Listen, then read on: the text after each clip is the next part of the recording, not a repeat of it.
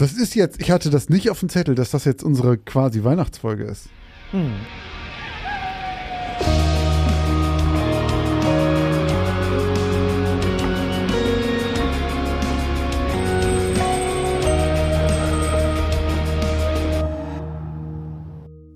Moin und herzlich willkommen bei Geschichten aus dem Altbau, dem Grusel-Podcast mit dem X-Faktor, mit Christoph Wellbrock und Josch Kliemann.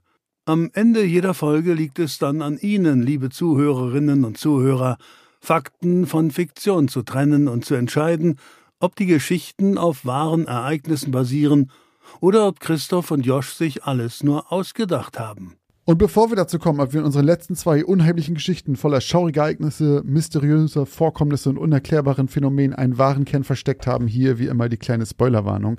Denn die neuen Geschichten beginnen ab 33 Minuten und 42 und jetzt reden wir über die Geschichten vom letzten Mal. Und zwar zunächst über meine. ähm, du altes Egoistenschwein, willst immer anfangen, ne? Christoph, erzähl doch mal was über meine Geschichte. Ja, Mords, Hunger. Ähm, die gefühlt 15. Kannibalen-Geschichte aus deinem Munde. Nein, aber definitiv die dritte und auch vor allem direkt eine in ähm, kurzer Abfolge. Mhm, das stimmt. Ähm, Mordshunger. Wir ähm, begleiten einen Obdachlosen, der in einer ja, Obdachlosensiedlung im kalten Mütterchen Russland lebt. Ähm, dort ist es, glaube ich, wirklich minus 30 Grad oder so kalt, mhm. also schweinekalt. Minus 18 oder sowas oder, war das, glaube ich. Minus Aber 18 war, Grad. Es war zweistellig minus. Auf, auf jeden Fall. Fall. trägt unser Protagonist, ähm, ähm, macht schön den Zwiebelritter und äh, trägt äh, drei Paar Socken, vier Hosen, fünf Pullis und drei Mützen gefühlt, ähm, damit er es auf den Straßen von, ähm, ich weiß nicht mehr, wie die Stadt heißt, irgendwas mit K ähm, eben aushält. Und ähm, naja, die sind da so eine illustre Runde. Jeder hat da so ein bisschen seine Aufgabe äh, da in diesem Obdachlosencamp und ähm, in der Nähe gibt's praktischerweise auch noch einen Kebabladen.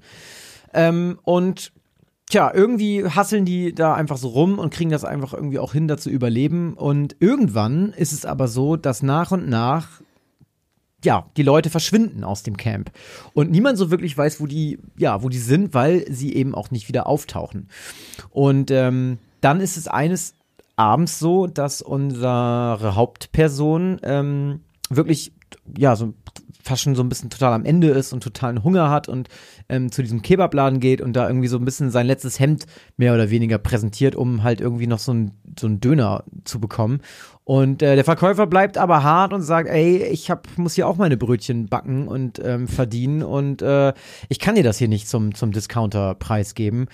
Das geht leider nicht. Und er gibt ihm dann auch tatsächlich nichts zu essen und er bekommt auch nichts und ähm, ist dann natürlich irgendwie ein bisschen pisst, aber nützt ja nichts. Geht dann halt wieder zurück in sein Camp. Und dann ist plötzlich am nächsten Tag sein, ja, ich glaube sogar bester Freund eigentlich ähm, aus diesem Camp verschwunden. Plötzlich ähm, die Klaue nennt man ihn, glaube ich, weil der nur, ich glaube, wie war das? Er hat den Mittelfinger und den Daumen, glaube ich, noch.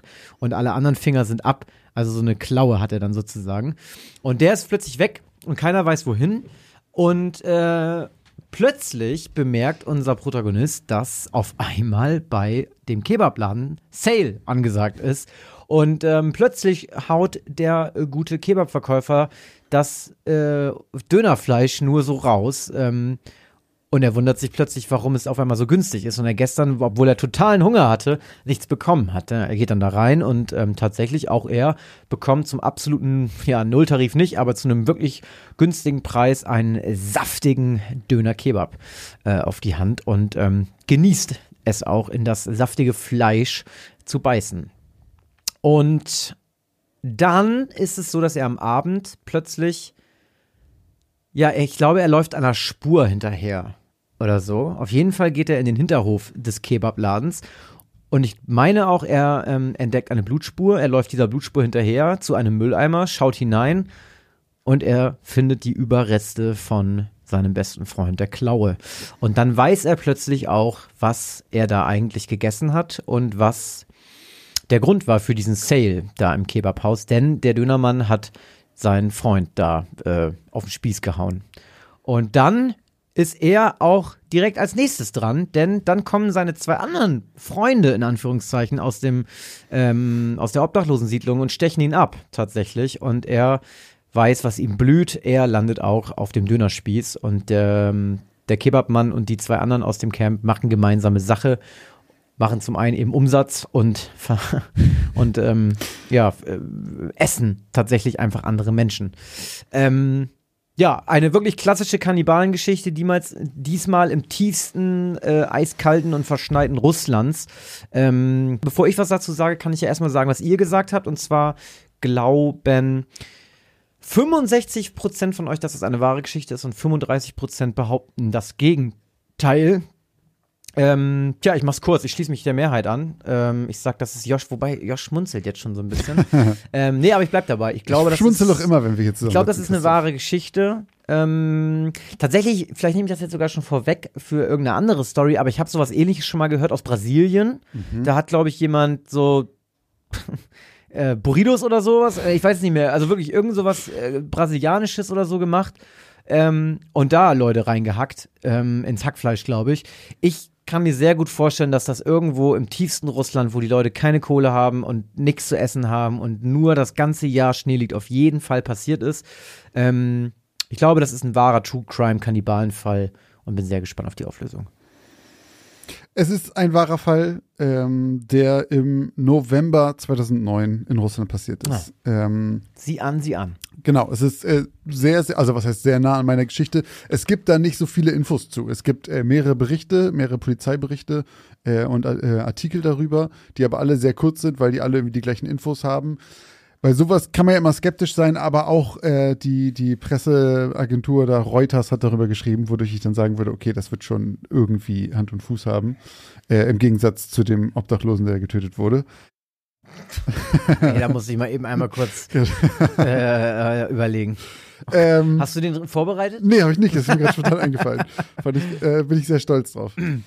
äh, genau, da haben drei, Ob also es ist kein Obdachloser getötet worden, sondern drei Obdachlose haben einen 25-jährigen Mann umgebracht, gegessen und geschlachtet und dann auch noch Teile des Körpers an den örtlichen Kebabladen verkauft. Ähm, Der das wusste? Weiß man nicht genau. Da, da, da hören die Informationen halt nämlich auf. Ähm, also mit Überreste von dem Körper wurden an der Bushaltestelle gefunden und die Spur hat die Ermittler dann zu diesen drei Obdachlosen gef äh, geführt, die auch schon vorbestraft sind. Für was weiß man nicht. Vielleicht hat es auch was damit zu tun. Keine Ahnung. Ähm, und sie haben wohl die Leiche mit Messern und einem Hammer zerteilt. Und es konnte nicht geklärt werden, ob Teile der Leiche beim Kebabhaus auch an Kunden schon verkauft wurden oder nicht. Oh Gott, ist das eklig, Ähm, das wurde aber in allen Artikeln, die ich gesehen habe, explizit nicht ausgeschlossen. Also es kann tatsächlich sein, dass im November 2009 in Russland Leute sich einen Döner geholt haben und tatsächlich Mensch gegessen haben. Bah. Und es ist einfach schon Aber hart. welcher Dönerladen kauft von drei dahergelaufenen Obdachlosen da Fleisch ab? Was geht denn ab in Russland? Keine Ahnung. Deswegen ist in meiner Geschichte der Kebabmann auch jemand, der schwer damit mit zu kämpfen Aber hat. ist das denn ein Ort, der wirklich auch so ein bisschen, also so wie in deiner Geschichte klang das ja wirklich in so einem super Kaff am Arsch der Heide. So klein ist der, ist, ist, ist der Ort. Ich habe den Namen vergessen, wo das wirklich Ja. gewesen ist. Ähm, das war irgendwie, keine Ahnung, was waren das, 700 Kilometer entfernt von Russland, also schon irgendwo. Von Russland oder von Moskau? Äh, von Moskau, sorry. Aber schon wa- wahrscheinlich auch eine Millionenstadt. Nee, es waren ein paar hunderttausend, glaube ich. Okay. Eine Million nicht. Aber es war schon größer. Größer als ähm, Bremen. Ja, größer als Bremen. glaub- Also es war schon eine Großstadt, so wie ich das Ja. gelesen hatte oder in Erinnerung habe. Ähm, aber es, genau, ja, war jetzt kein Dorf. Oder Junge, so. wenn hier ein, ein Obdachloser zu einem Dönermann geht und sagt, ich habe noch was im Angebot, dann hallo? Das denkst du, Christoph? Alter Schwede, ey. Nee, ich äh, weiß auch nicht. Das ist schon. Äh, ich hab deswegen, mir fiel es auch schwer, in meiner Geschichte irgendeine Begründung zu finden, warum der, der Dönermann das jetzt auch wirklich macht. Weil das einfach schon. schon äh, Naja gut, er ist. hätte das, äh, in deiner Geschichte hat es ja irgendwie für mich zumindest insofern Sinn gemacht, dass er, dass das sozusagen, dass der Spieß für ihn sozusagen kostenlos ist. Ja, ja, und er dann halt so über, über die, also er es dann schön günstig macht, damit er über die Masse halt Geld verdient dann. Ja. Ne? Sonst sagen die Leute, wenn, wenn man so das Gefühl hat, die Leute haben da sowieso sehr wenig Geld, die da leben. Ja. Er ist halt ein Preis, zu dem er keine Fragen stellt, dann im Endeffekt, wo er einfach sagt, Ja. ey, du, Fleisch ist Fleisch, ich muss irgendwie Kohle, irgendwas reinkriegen.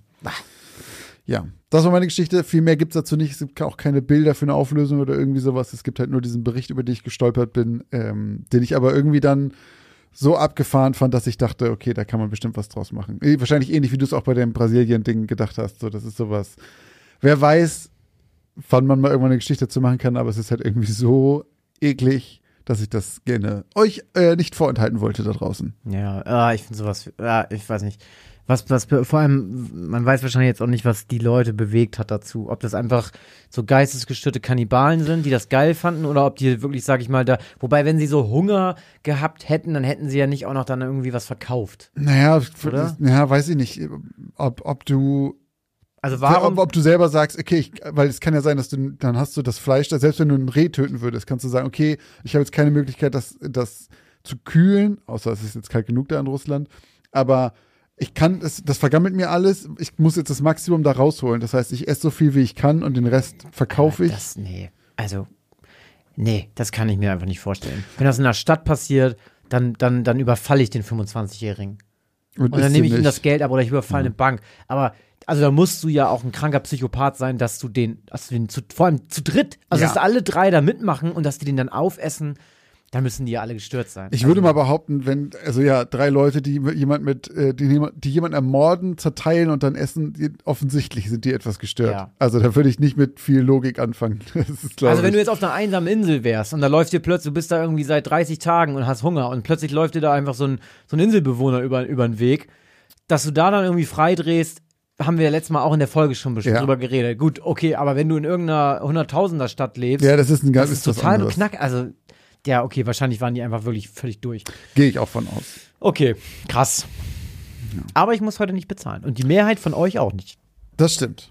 65 Prozent haben es richtig erraten. Oder gewusst. Ähm, bei, bei wahren Sachen kann man ja immer von gewusst reden. Obwohl ich nicht einen einzigen Kommentar gesehen habe, der gesagt hat, ja, oh ja, kenne ich. Ja gut, wenn du so wenig darüber gefunden hast, dann ist das wahrscheinlich auch medial überhaupt nicht irgendwo. Ja, ja. Wie bist du darauf gekommen? So Kannibalen. Ich glaube, ich habe irgendwann mal Real tatsächlich nach Story? Kannibalen-Geschichten gesucht. Oh, weiß ich gar nicht mehr. Ich habe das lange rumliegen gehabt schon wieder. Das Ja, war auch wieder natürlich. sowas. Ja, dann hast du wieder nichts gefunden und hast gesagt, ah, da komme ich noch mal in meine alte Schublade. Ich könnte Ah, mal da springt mir da schon wieder so ein Stück Fleisch entgegen. ein bisschen so vielleicht. Äh, Christoph hat aber auch eine kleine Geschichte zum Besten gegeben und zwar hieß sie Familientreffen. Und in Familientreffen ging es um einen Protagonisten, äh, der nach dem Tod seiner Mutter den Kontakt zu seinem Vater abgebrochen hat, ähm, weil die Mutter wohl so das Einzige war, was die Familie noch so ein bisschen zusammengehalten hat. Der Vater hat äh, danach angefangen oder vielleicht auch schon vorher immer mehr zu trinken und hat sich sowieso generell einfach nicht für seinen Sohn interessiert. Und dann hat er irgendwann den Entschluss gefasst, vielleicht geht's mir einfach besser, wenn ich sage, nee, gar nicht mehr. Und hat sich dann äh, eine neue Existenz aufgebaut mit einer Freundin, äh, die dann auch schwanger geworden ist ähm, und er eine heile Familie vor sich gesehen hat. Und dann sind insgesamt zehn Jahre vergangen seit dem letzten Kontakt mit seinem Vater. Und ähm, er hat seinem Vater, glaube ich, sogar mal ab und zu mal geschrieben oder mal informiert über seine, über die Schwangerschaft seiner Frau. genau, aber also ganz kurz, Ja. da muss ich eben einhaken, nicht, das Kind ist dann nicht zehn, sondern es sind zehn Jahre vergangen und genau, sie ist dann, dann ist sie schwanger. Genau, Genau, genau. Ja, so meinte ich es auch. ähm, und ähm, er, sein Vater meldet sich aber einfach nicht. Und dann ist sie, wird sie quasi immer schwangerer und es ist dann bald so weit, dass das Kind auch kommen müsste. Und plötzlich, aus heiterem Himmel, meldet sich dann doch sein Vater und ähm, nimmt auch irgendwie keinen Bezug auf alles, was vorher geschrieben wurde, sondern sagt einfach nur, hey, äh, wollte mich nicht besuchen kommen, ähm, ich würde mich freuen, bla bla bla. Und er sagt dann, ah, weißt du was, zehn Jahre ist eine lange, lange Zeit, ähm, vielleicht mache ich das einfach mal wirklich. Ist auch gut fürs Kind, für die Familie. Ähm, wenn, die, wenn wir einen Opa da haben, fahren wir doch mal hin. Und auf dem Weg hin merkt er schon, dass irgendwas sich verändert hat in seiner Heimatstadt. Äh, die hat er auch seit zehn Jahren nicht mehr gesehen und sie wirkt sehr viel verlassener. Er sieht überall so ein Symbol von so einem merkwürdigen Dreizack in der Stadt und irgendwie ist es, sagt er auch seiner Freundin, ähm, du, das ist nicht, nur nicht, dass du ein falsches Bild kriegst, so sah es hier nicht immer aus. Und sie ist aber super verständnisvoll und ist gar kein Problem. Und dann kommen sie bei seinem Vater an und irgendwas ist von Anfang an merkwürdig, denn äh, seine Freundin, ist es eigentlich seine Freundin oder Frau? Freundin, glaube ich. seine ne? Freundin, ja. ja. Äh, denn, seine, denn seine Freundin und ähm, sein Vater verstehen sich ausgesprochen gut und äh, sitzen direkt da zusammen und tuscheln die ganze Zeit und benehmen sich fast so wie alte Freunde, die sich lange nicht mehr gesehen haben. Und er findet es irgendwie alles ganz merkwürdig und geht dann irgendwie auf Toilette und sitzt dann da und findet da Auf dem auf dem Weg. Flur, ne? Ja, es war auf dem Flur, auf dem Weg zur Toilette, sieht er Bilder an der Wand hängen und ähm, die sind alle irgendwie etwas merkwürdig. Und zwar ist da immer wieder dieser Dreizack drauf zu sehen, dieses merkwürdige Symbol. Und sein Vater mit ganz vielen merkwürdigen Kuttenträgern, das sieht alles so ein bisschen, sektenmäßig aus und äh, ich glaube, die treffen sich doch in irgendeiner großen Turnhalle oder so. Mhm. Und ähm, als ob das nicht merkwürdig genug wäre, sieht er dann in diesem Bild dieser Turnhalle noch ein weiteres Gesicht, das er irgendwoher kennt. Und nicht nur irgendwoher, sondern es ist seine Freundin, die auch auf dem Bild mit drauf ist, mit seinem Vater und all diesen anderen merkwürdigen Kuttengestalten. Ähm, und googelt dann, glaube ich, was über diese Sekte, ähm, der, dessen, deren Name irgendwo steht. Und findet dann heraus, dass die Kinder opfern und nicht nur, also sie klauen einfach Kinder von irgendwelchen anderen Leuten und opfern die, aber sie gehen sogar so weit, dass sie auch ihre eigenen Kinder opfern würden. Und in diesem Moment fällt unserem Protagonisten auf, dass er ganz schnell wieder nach unten muss und irgendwie aus diesem Haus entkommen muss. Ähm, mit seinem Kind, was aber ja noch in seiner Frau ist. Was er sich etwas schwierig gestalten dürfte. Ähm, ja, und auch bei dieser Geschichte haben wir euch gefragt, nee, erst sag ich, äh, nee, erst sag ich, was ihr, was ihr denkt. Mensch, 99 Folgen, Kein, nichts gelernt. äh, ihr denkt zu 44 Prozent, sie ist wahr und zu 56 Prozent, sie ist falsch. Also relativ nah an 50-50. Äh, ich würde mich der Mehrheit ansch äh, anschließen, hätte gedacht, dass deutlich mehr sagen falsch. Ich sag, äh, die ist ausgedacht. Ich sag auch, es gibt diesen, diesen Kult nicht. Ich sag, du hast dir den auch ausgedacht. Ich muss an dieser Stelle noch mal ganz kurz sagen, ich habe mir ja beim Schnitt noch mal die Folge vom letzten Mal, also angehört natürlich und kam mir selber ein bisschen dumm vor, weil ich ja irgendwie nicht gerafft habe, warum da eine Frau ist, die so aussieht wie seine Freundin. Es ist halt einfach seine Freundin und das ist von Anfang an ein abgekartetes Spiel gewesen. So, also und ich dachte halt irgendwie so, oh weird, ist sie irgendwie wieder. Ich habe einfach diesen einen Part verpasst, dass sie einfach dabei war und danach quasi mit ihm zusammengekommen ist und quasi ein Kind dann. Das, da habe ich irgendwie nicht aufgepasst. Ähm, ja, aber ich sag, sie ist ausgedacht und äh, ich sage auch, ich habe recht. Ah, oh. Erzähl. Ja, Josh. Ich muss kein Geld bezahlen. Nee, nee, nee, er holt dir schon sein. Der Kult Ja. des Dreizacks. Das, die drei Zacken Wo- nennen sie sich, ne? die dreizackigen, der gute alte Wanderkult des Dreizacks. Stimmt, das war auch noch ein Wanderkult. Wanderkult. Ähm, diese Story ist glücklicherweise natürlich ausgedacht. Hm. Ähm, genau. Wusste ich. Das, das wär, ich kann auch gar nicht so viel dazu sagen. Ich kann gar nicht mehr so richtig rekapitulieren, wo so meine Gedanken herkamen. Ich weiß nur, dass ich wirklich bei der Geschichte so ein bisschen, oh, da musste ich mich richtig ranhalten, dass ich die schreibe, weil ich hatte noch was anderes angefangen und das habe ich dann wieder verworfen und dann war ich so, oi, oi, oi, was Man schreibe ich? kennt's leider. Ja, und das war so eine Geschichte, wo ich einfach mal auch wirklich drauf losgeschrieben habe und äh, noch gar nicht eigentlich beim Anfang so richtig wusste, wo ich hin will. Und dann war es am Ende einfach so, okay, dann mache ich das doch, hm, dann ist das einfach ein Kult und hm, hm, hm.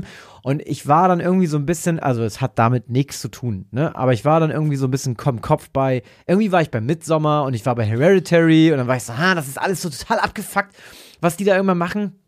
Und dann habe ich gedacht, okay, was ist denn, wenn der große Plot-Twist ist, dass seine Freundin einfach die ganze Zeit zu diesem Kult gehört, als seit, seit sie klein ist schon und seinen Vater einfach schon kennt.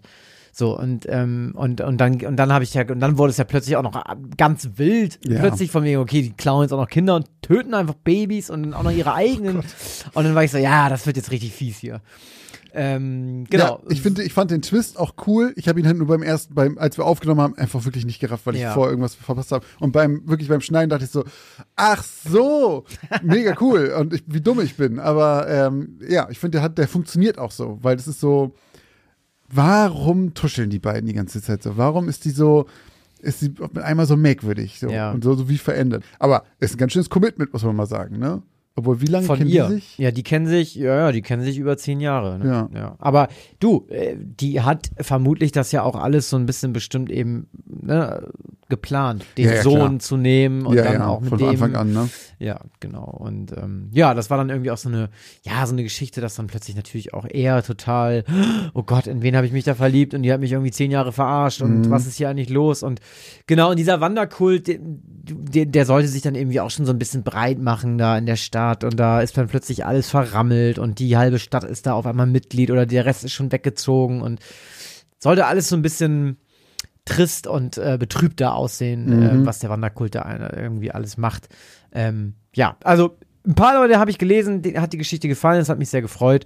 Ähm, ich dachte, ich hoffe, ich konnte euch damit eine kleine Gänsehaut ähm, über den Nacken und eure Unterarme schleudern. Das ist jetzt Unterhose. in die Unterhose. Einen kleinen, Äh, kleinen. ein kleines Kribbeln in die Unterhose bringen. ähm, genau, Familientreffen. Schön. Das war natürlich auch in, in beide Richtungen. Ne? Also Familientreffen im Sinne von der Junge kehrt nach Hause zurück Und sie, ja. ähm, kehrt zu ihrer Sektenfamilie zurück. Ähm, ja.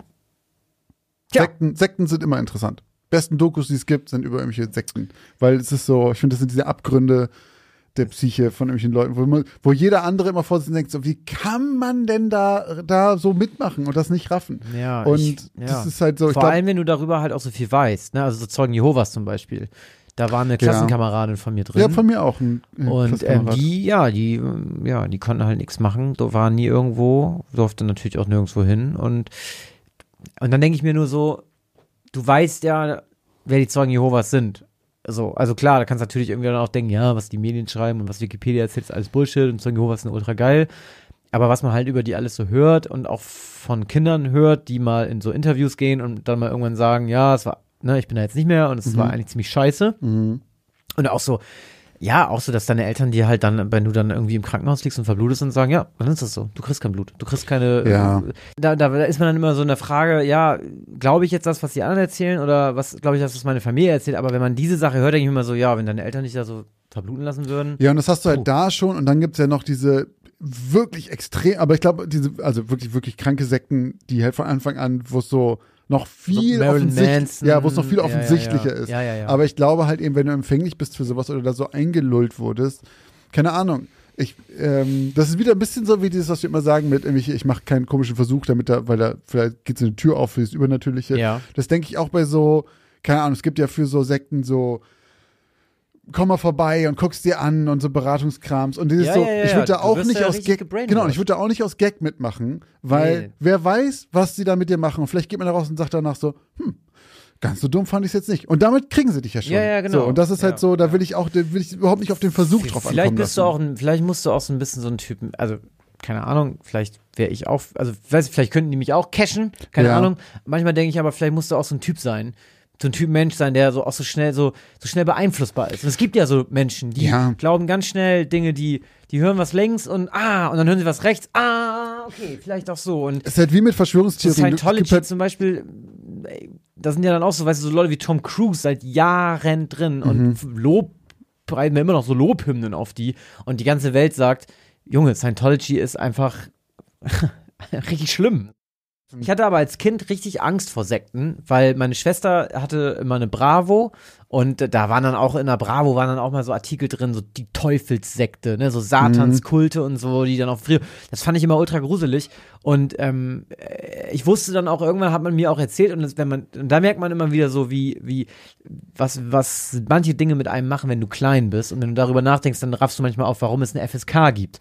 ja, manchmal- weil du es nicht verarbeiten kannst. Genau, richtig, und manchmal, ne? ich weiß das noch, mein Vater hat dann auch zu mir gesagt, ja, die Zeugen Jehovas, die, das ist eine Sekte, die klingeln dann bei uns an der Tür und so. Und das, das war, ich habe da richtig Angst vor gehabt. Mhm. Und die waren auch bei uns ein paar Mal. Und wenn die bei uns waren, eh, wenn ich die Tür, ich die haben, ne, ich so, nein, nein, nein, und ich hatte richtig Angst, weil teilweise war ich, kam mir von der Schule, war ich jetzt nicht ultra klein, aber sagen wir mal 10, 11, da kannst du ja schon alleine von der Schule kommen, meine Eltern waren noch arbeiten. Ja. Und dann klingeln die plötzlich. Junge, habe ich mir da in die Hose gekackt, ne? Ohne Witz. Und, ähm, Die haben bei uns nur ein einziges Mal geklingelt, da hat meine Mutter die so zur Schnecke gemacht, dass sie ja, nicht wieder gekommen ja und heute, weißt du, heute siehst du die in der Stadt oder am Bahnhof da mit ihrem bescheuerten Wachturm stehen, alles so eine Rentner, da denke ich so, ihr seid so albern, ey, ihr steht da rum Ja. an diesem Bahnhof. Mit diesen die, komischen, komischen Rollziehkoffern. genau, Dinger und da. ver- Ja, ja. wollt da eure komische Zeitung verticken. Und Ja. Also wer, wer hat überhaupt nichts zu tun am Bahnhof, dass er bei euch eine Mitgliedschaft abschließt?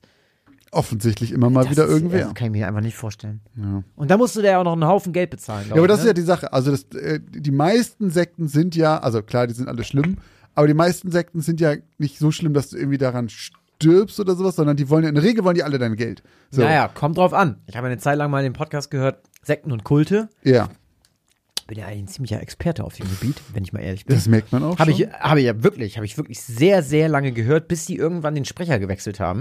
Und dann hatte ich keinen Bock mehr. Ah, Okay. Ähm, alle eigentlich haben was gemeinsam. Die Führer und Führerinnen Mhm. wollen immer absolute Macht haben, immer s- ultra viel Geld halt aus ihren Leuten rausziehen Und das ist es eigentlich auch. Also die haben eigentlich nie einen anderen Ziel. Leute, So, wir schweifen jetzt aber auch schon wieder geht sehr weit ab. Kult. Geht nicht in Außer in den Altbaukult. Richtig. Kommt auf unseren Discord. Kult aus dem Altbau. Aber wenn ihr mal bei den Zeugen Jehovas wart, Oh, wenn ihr das jetzt würde mich so, wenn ihr, wenn ihr, ohne Witz, wenn ihr da mal wart, Oder Berührung mit irgendeiner Art von Kult hattet in eurem Leben. schreibt uns, wenn ihr das nicht öffentlich bei Instagram machen möchtet, schreibt uns gerne eine E-Mail Mhm. an kontakt content aus dem Altbau. Oder Ähm, geht auf geschichten aus dem Altbau.de, .de. da ist so ein äh, ge- Kontaktformular. Genau, genau, schreibt uns mal gerne eure Erfahrungen. Ähm, und ey, vielleicht seid ihr immer noch bei den Zeugen Jehovas und findet Oh. das da richtig geil. Dann schreibt uns Ähm, auch gerne. dann Lad, schreibt lad uns, auch gerne mal ein zu so einem. Aber ähm, das lesen wir nur, wenn ihr uns nicht bekehren wollt. Wenn ihr da anfangt, Missionare zu werden, dann kommt ihr auf die Spam-Liste. ich bin gespannt, was da jetzt reintrudelt. ja, ich auch. Wieder einmal haben Josch und Christoph die Grenze zwischen Realität und Illusion überschritten. Wie ging es Ihnen beim Hören der letzten zwei Geschichten aus dem Altbau? Konnten Sie Wahrheit von Fiktion unterscheiden? Was glaubt ihr, gebt ihr eigentlich so für Essen im Monat aus? Oder für Klamotten? Oder um nebenan in dem kleinen süßen Café einen Cappuccino zu trinken? Was auch immer ihr gerade vermutet, vielleicht liegt ihr mit diesen Vermutungen ganz schön daneben. Wenn ihr das mal überprüfen wollt, dann kann euch die App Finanzguru dabei helfen, denn dort könnt ihr Budgets einstellen für verschiedene Sachen, die ihr braucht, zum Beispiel fürs Einkaufen, für Essen oder was auch immer ihr sonst ähm, budgetieren wollt und dann mal so einen kleinen Self-Check machen, ob ihr denn wirklich da liegt, wo ihr glaubt, dass ihr liegt oder doch merkt, oh, ich gebe vielleicht ganz schön viel Geld für Cappuccini aus. Und in diesem Fall kann euch Finanzguru sehr dabei helfen, einen Überblick über eure Finanzen zu bekommen und diesen Überblick auch zu behalten. Das Beste daran ist, das Ganze ist vollkommen kostenlos. Ihr habt aber die Möglichkeit für 2,99 Euro im Monat Finanzguru Plus zu holen und ein paar Extrafunktionen freizuschalten. Um dieses Geld aber auch noch zu sparen, um zumindest zu gucken vorher, braucht ihr das überhaupt wirklich? Ist das eine von diesen Ausgaben, die euch hilft? Dafür könnt ihr Finanzguru Plus drei Monate komplett kostenlos testen. Dafür müsst ihr einfach nur den Code Altbau benutzen. Der ist 30 Tage lang gültig und damit bekommt ihr drei Monate Finanzguru Plus vollkommen kostenlos. Ganz wichtig jedoch, das gilt nur für Neukunden. Das heißt, wenn ihr schon Kunde da seid, dann seid ihr wahrscheinlich eh glücklich damit und braucht ihn gar nicht. Die Anleitung, wie das funktioniert, könnt ihr ganz einfach hier finden bei uns in den Shownotes. Das haben wir euch wie immer hier verlinkt. Also probiert es jetzt gerne aus und guckt mal, wo ihr bei euren Budgets in Wirklichkeit liegt und ob da nicht für irgendwas viel zu viel Geld flöten geht. Noch viel gespannter als auf die Mails, die wir bekommen ähm, für irgendwelche Kultsachen, bin ich aber auf Christophs Geschichte von heute. Oha. Ähm, von Folge 99. Schieß los. Hau raus, was in deinen Fässern steckt. Oh, warte mal. Das ist Seed, ne? Das ist Seed. Hau raus, äh, DJ, hau raus, in deinen Fässern steht, ich sauf's aus, weil es mich vergessen lässt. Meine Gedanken sind besessen von Sex. Sie will offensiv, äh, äh. Bist du bei Seed? Das klang wie original. Ich habe da ähm, eine, Zeit, Zeit lang lang- den Background Ja. gemacht, ja. Ja, Werkstudent warst du, glaube ich, ne? Bei Seed. Ähm, eine Zeit lang. Ja. ja. Ja, erzähl doch. Aber hast du bei Seed auch immer, dass du, wenn, ähm, wenn jemand. Ah, warte, warte, warte, wie geht das denn jetzt noch? Es gibt bei Seed, es gibt eine Sache bei Seed, wenn es jemand sagt, musst du es immer, musst du es immer beenden. Den Aber es ist doch das. Nee. Nee, nee, nee, das ist es nicht. Das ist derselbe Song. Ja, aber nee, ich, ja, ich, ich meine auch das, das. Der Part direkt davor. Lächerlich. ja, ja weg. genau. okay, ohne Witz, das müsst ihr bei Instagram schreiben. Jeder, der irgendwie sagt, wenn jemand sagt, lächerlich, und sofort am sagen alle, würde, ich nicht weg. War Kiefer hau raus, was in deinen Fässern steckt. Ich muss es immer machen. Ja, ich auch. Genau wie, das gibt's doch gar nicht. Das gibt's ja wohl. Nee, was sagst du denn? Das gibt's ja wohl? Doch, bei Roller. Ach so. Sag ich auch immer. Egal. Ähm, Ach, haut, uns, haut uns auch eure Werbesprüche oder so über diese Follow-up-Sachen rein. Wir wollen's alles wissen, Leute. So, jetzt fange ich aber an mit meiner Geschichte aus Folge 99, die da lautet Die teuflischen vier Könige. Schnee rieselte vom Himmel, als der Gong der Gesamtschule am Groner Weiher zum letzten Mal in diesem Jahr ertönte und hunderte Kinder schreiend die Weihnachtsferien entließ. Unter ihnen war auch Marie. Die Elfjährige besuchte die 6b. Doch noch nicht sehr lange, denn Marie war erst vor kurzem in den kleinen beschaulichen Ort Buchkow gezogen. Vorher hatte sie in der Nähe von Hamburg gewohnt und war in die 6a gegangen. Der Verlust ihrer Freunde und der Kontrast vom Stadt zum Landleben nagten an ihr. Und Marie hatte keine Idee, wie sie die Weihnachtsferien ohne wirkliche Freunde überstehen sollte. In der neuen Schule war sie zwar keine Außenseiterin, aber hatte immer noch den Status der Neuen. Ihre Eltern hatten natürlich damit recht, dass es einfach einen kleinen Moment dauern würde. Doch besonders zu dieser Zeit tat es einfach ein bisschen weh. Sie wusste zum Beispiel nicht, mit wem sie Schlitten fahren oder Schlittschuh laufen sollte und blieb deshalb meistens einfach im Haus und versuchte sich mit Hörspielen und Büchern abzulenken. Am letzten Schultag entschied sich Marie, auf den Bus zu verzichten und zu Fuß zu gehen. Die ausgelassene Stimmung und Lautstärke der anderen Schüler nervten sie. Stattdessen nahm sie den kurzen Schleichweg, der vom anliegenden Weiher der Schule wegführte und sich an einem schmalen, zugefrorenen Bach entlang schlängelte. Das Eis war so dick, dass Marie darauf gehen konnte. Und so schlitterte sie minutenlang über die rutschige Oberfläche, bis sie an einer kleinen Fußgängerbrücke vom Eis stieg und den letzten Kilometer bis zu ihrem Haus am Straßenrand entlang wanderte. Obwohl morgen bereits Heiligabend war, spürte Marie in diesem Jahr nicht wirklich viel von der Nervosität und Aufgeregtheit, die sich sonst bereits schon zu Beginn des Dezembers bei ihr bemerkbar machten.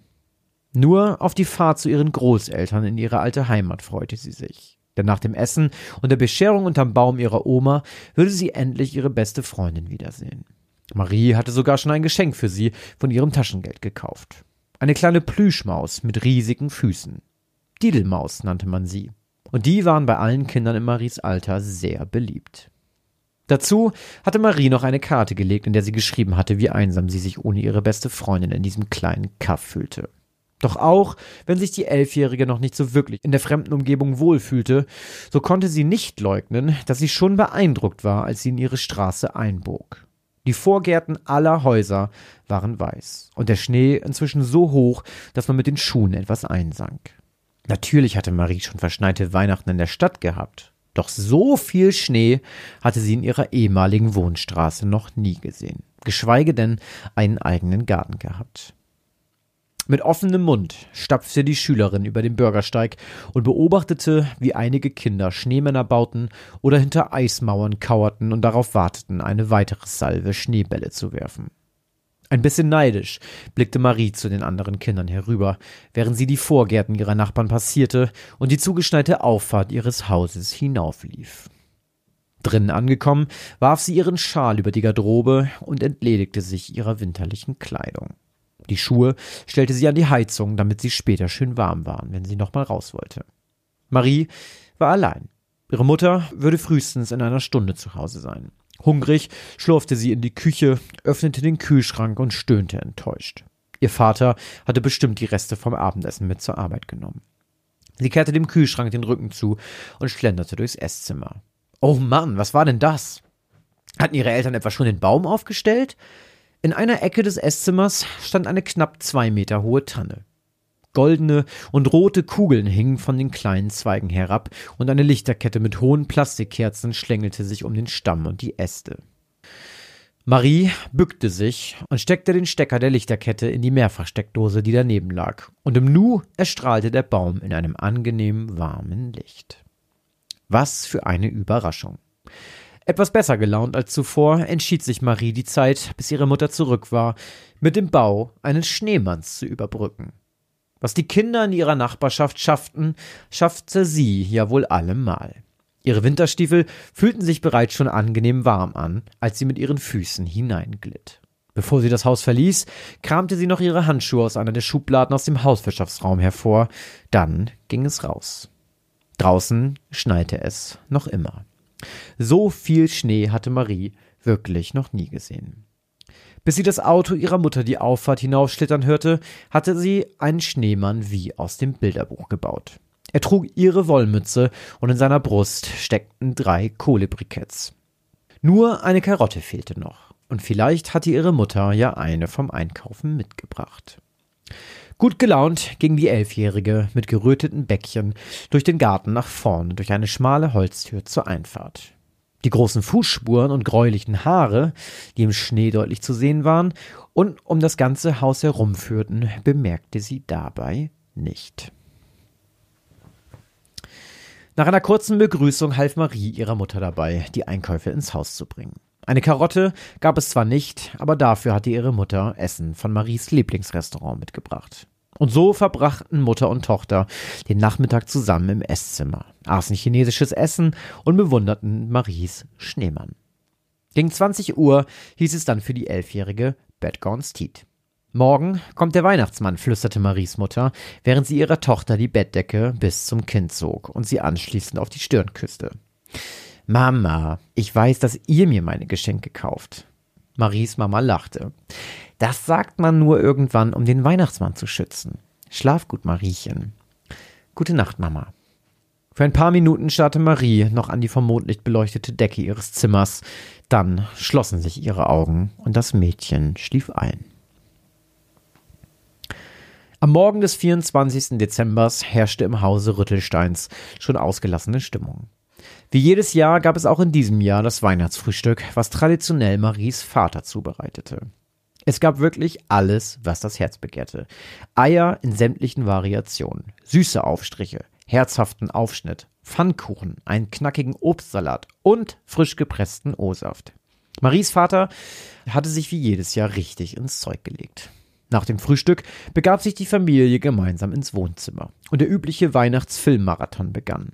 Dieser dauerte bis zum frühen Abend, als die Sonne bereits untergegangen war. Das Mittagessen wurde dabei durch Lebkuchen und Süßigkeiten ersetzt. Eine schöne Tradition, wie Marie fand. Nachdem der Abspann des letzten Filmes um Punkt 17 Uhr über die Mattscheibe gelaufen war, schmissen sich alle Mitglieder der Rüttelsteins in ihre Winterjacken und Schuhe und begaben sich nach draußen in die Kälte zu einem Spaziergang. Normalerweise begannen sie gegen 18 Uhr mit der Bescherung, also war noch genügend Zeit, um einen ausgiebigen Spaziergang zu machen und sich noch einmal die Beine zu vertreten. Erst um 18.20 Uhr schloss Maries Vater die Haustür auf und die Familie kehrte ins warme Haus zurück. Ich glaube, beim nächsten Mal sollten wir besser eine Taschenlampe mitnehmen, sagte Maries Vater und entschuldigte sich ein weiteres Mal für die etwas in die Länge gezogene Wanderung. Die Rüttelsteins hatten sich nämlich verlaufen und waren eine halbe Ewigkeit durch die Dunkelheit geirrt, bis Marie schließlich erkannte, dass sie in der Nähe des Weihers waren und sie anschließend ihren Schulweg zurückging. Ich hoffe, es gibt kein nächstes Mal, murrte Marie. Ich hoffe, wir ziehen nächstes Jahr wieder zurück. Maries Eltern sahen sich an. Kommt, sagte ihre Mutter und ignorierte Maries Gemaule. Wir gehen ins Esszimmer und schauen mal, ob der Weihnachtsmann etwas vorbeigebracht hat. Doch genau in dem Moment, als alle sich ihre Jacken und Schuhe entledigt hatten, klingelte es an der Haustür. Nanu, sagte Maries Vater verdutzt und blickte zur Tür.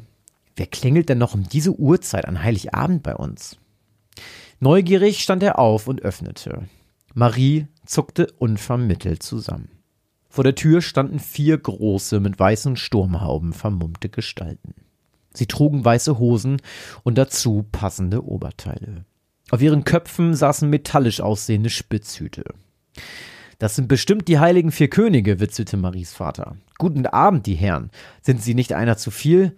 Schnauze, grunzte einer der Vermummten und trat einen Schritt nach vorne. In seinen Händen hielt er einen großen Gegenstand, der auf den ersten Blick aussah wie eine Heckenschere. Wie bitte? entgegnete ihm Maries Vater. Sein Ton klang plötzlich sehr scharf. Du hast ihn schon verstanden, Stadtschnösel, antwortete ein anderer der vier.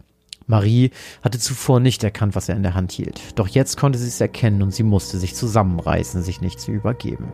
Der Mann hielt einen abgetrennten Schafskopf in der Hand, aus dessen offenem Hals Blut in den Schnee tropfte. Dann hörte Marie ein Knallen und anschließend den Schrei ihres Vaters. Der Mann mit dem Heckenscheren ähnlichen Gegenstand hatte ihren Vater soeben in den Arm gekniffen. Rein jetzt mit euch, knurrte er, während sich Maries Vater vor Schmerzen den Arm rieb und sich schützend vor seine Familie stellte. Hör zu, Pissbacke, sagte der Dritte, der eine Peitsche in der Hand hielt. Du kannst dir den Starken mimen oder einfach ins Haus gehen. Dann passiert deinen zwei Püppchen auch nichts. Langsam bewegte sich Maries Vater rückwärts, die Arme noch immer schützend vor seine Familie haltend. Wirf doch jetzt endlich mal diesen stinkenden Kopf weg, Mann. Das Teil stinkt zum Himmel, motzte der vierte der Vermummten. Er hat recht, sagte der Mann mit der Heckenschere. Schmeiß das Ding endlich weg, ist ja widerwärtig. Murrend warf der dritte der vier Gestalten den Ziegenkopf in den Schnee. Danach ergriff der Mann mit der Peitsche das Wort. Darf ich vorstellen, die teuflischen vier Könige.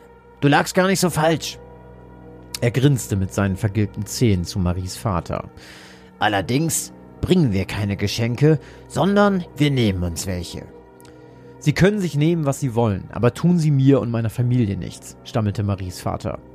In der Zwischenzeit hatten die vier Männer die Rüttelsteins umzingelt. Marie blickte völlig verängstigt in vier düstere Augenpaare, die sich hinter den weißen Sturmhauben versteckten. Dann begannen zwei der vier plötzlich an zu lachen und gehässiges Gelächter erfüllte den Raum. Einer ließ seine Peitsche knallen und riss dabei ein Bild von der Wand. Der Mann mit der Kneifzange oder Heckenschere oder was es auch immer war, hatte inzwischen Marie und ihre Mutter in die Mangel genommen. Marie fühlte sich wie ein Reh, welches vom Lichtkegel eines Autos paralysiert war. Sie hatte so viel Angst, dass sie sich nicht bewegen konnte. Ihr Arm schmerzte, als der Unbekannte sie mit seinem rostigen Gegenstand kniff, doch sie wehrte sich nicht. Sie konnte nicht einmal schreien. Die anderen beiden hatten inzwischen Maries Vater gefesselt. Er lag auf dem Bauch, seine Hände und Füße waren zusammengebunden und in seinem Mund steckte ein Knebel. Marie konnte ihre Mutter weinen hören. Sie schluchzte völlig hysterisch neben ihr. Nun, sagte der Mann mit der Peitsche und verbreitete sein gelbliches Lächeln. Dann bedienen wir uns mal. Vielen Dank schon mal im Voraus für die zahlreichen Geschenke. Fröhliche Weihnachten. Während drei der vier Vermummten nun begannen, das Haus zu durchsuchen, fesselte der vierte, der als einziger nichts in den Händen hielt, jetzt Marie und ihre Mutter. Kurz darauf lagen alle drei Rüttelsteins bäuchlings auf dem Fußboden und sahen dabei zu, wie die vier teuflischen Könige Schmuck, Bargeld und Alkohol aus dem Haus schleppten. Und dann waren sie plötzlich verschwunden. Einfach so. Eine weitere halbe Stunde verging, bis endlich jemand der Nachbarn auf die Schreie von Marie und ihrer Mutter aufmerksam wurde und die Rüttelsteins befreite. Zum Glück hatte der Vermummte vergessen, auch sie zu knebeln. Und nur wenige Minuten später war auch die Polizei vor Ort. Sie veranlassten sofort eine Fahndung nach den vier Vermummten, doch sagten den Rüttelsteins, dass sie sich nicht so viel Hoffnung machen sollten. Es gibt hier einen Brauch, sagte einer der Polizisten. Manche Junggesellen verkleiden sich genauso wie die vier, die sie beschrieben haben. Sie haben eine Kneifzange dabei, reiten auf einem Spielpferdchen und tragen einen unechten Schafskopf mit sich herum. Man nennt sie hier die Klapperdachsen. Maries Vater schaute den Beamten verdutzt an. Was wollen Sie denn damit sagen? fragte er. Dass der Ort vermutlich voll ist mit Vermummten mit Kneifzangen in den Händen und wir somit Probleme haben werden, die Verdächtigen zu finden. Allerdings ist es das erste Mal, dass sich Kriminelle als Klapperdachsen tarnen, um ein Verbrechen zu begehen. Herr Hauptkommissar! rief plötzlich ein zweiter Beamter, der am Funkgerät saß, herüber. Ja? Was ist? Es gab einen weiteren Überfall. Allerdings verlief dieser nicht so glimpflich. Zwei Straßen weiter wurden zwei Leichen gefunden. Man hat sie ausgepeitscht und ihnen anschließend die Kehle durchgeschnitten. Maries Vater blickte zu seiner Familie. Du hattest recht, Mariechen, sagte er. Das war definitiv das letzte Mal, dass wir hier Weihnachten gefeiert haben. Ah, die Klapperdachsen, du. Denen ist nicht zu spaßen. Ich dachte, also, habe ich noch nie gehört, natürlich, äh, weil ich ein ungebildeter Narr bin anscheinend. Denke jedes Mal, wenn die Geschichte kommt, ich wieder was nicht kenne. Ähm, ich dachte direkt an so Krampus und sowas. Oh, ähm, das ist Österreich, ne? Ich glaube, das ist Österreich, ja. ja. Und äh, gibt ja, ich habe das Gefühl, wir sind ja durch Coca-Cola verwöhnt mit dem netten, bärtigen ähm, Mann in roter Kleidung. Und bevor es den gab, war alles um Weihnachten gruselig und scheiße, habe ich das Gefühl. Jede Tradition, egal von wo zu Weihnachten, ist irgendwie derbe creepy und komisch und ähm, ja, alles immer mit irgendwelchen Grimassen und Kohle und Rohrstöckern, mit denen du geschlagen wirst und so. Cool, danke. Äh, frohes Fest. Ja, vor allem irgendwie aus Deutschland hat da irgendwie sowieso so Märchen, Brauch, Kultur ist immer sehr düster, ne? Ja, immer. Also immer nichts ist irgendwie freundlich. Nee, nicht? es stirbt immer wer und es ist immer Blut und es ist alles immer, ha, du hast mit dem Stuhl gekippelt, ja, jetzt ist dein Arm ab. Jetzt bist du tot. Ja. Ach, du, äh, du bist am, der Daumenlutscher, guess what, wir schneiden dir deine Daumen ab, du Hund. Ja. Oder der Suppenkasper, der verhungert einfach, ne? Ich weiß es nicht mehr. Die, Struwelpeter also, brennt, glaube ich, ab. Ich dachte, wer ist denn nochmal der mit den langen Fingernägeln? Das ist doch Struwelpeter, oder nicht? Ja, aber geht er nicht in Flammen auf? Das kann sein. Ja, auch hier war das nicht, ähm, Max und Moritz verbrennen doch in irgendeinem Ofen. Max und Moritz werden gebacken. Stimmt, und die, die zünden doch diesen einen komischen Typen, der explodiert doch, der die Pfeife. Der Schneider, der Schneider, ne? Ja, ich glaube, den jagen sie in Luft. Es ist schon echt hart. Ja, alle, ja. Ja. Also genau, ich glaube, der Daumenlutscher, dem werden die Daumen abgeschnitten. Warum gibt es da eigentlich keinen ab 18 Horrorfilm rüber, über so alte Märchenkrams, der einfach so richtig original einfach Ja, ist. du, vielleicht sind diese Märchen noch nicht bei den guten äh, Drehbuchschreibern in Hollywood angekommen. Vielleicht. Also weil Deutsch, deutsche Produktion wird das halt richtig verkacken. Ja, auf jeden Fall. Ähm, Gibt es eigentlich deutsch produzierte, irgendeinen deutsch produzierten Horrorfilm, der auch, ja, mir fällt auch einer ein. welcher denn? Ähm, ich weiß nicht, ich weiß ehrlich gesagt nicht, wie er heißt. Ja. Es ist Ewigkeiten her, der lief mal im Free TV. Das war ein Film mit einem Killer, der Scheren benutzt. Ähm, das müsste man jetzt tatsächlich mal googeln oder in irgendeinem Forum wirst du das finden. Das ist, das spielt, glaube ich, die ganze Zeit in einer Schule. Ähm, also, da sind irgendwie Schüler nachts sozusagen in dieser Schule und es gibt einen Killer, der, ich glaube, auch so als, als Joker, als Narr oder Clown verkleidet. Also irgendwie so, ich glaube, als Narr läuft er da rum.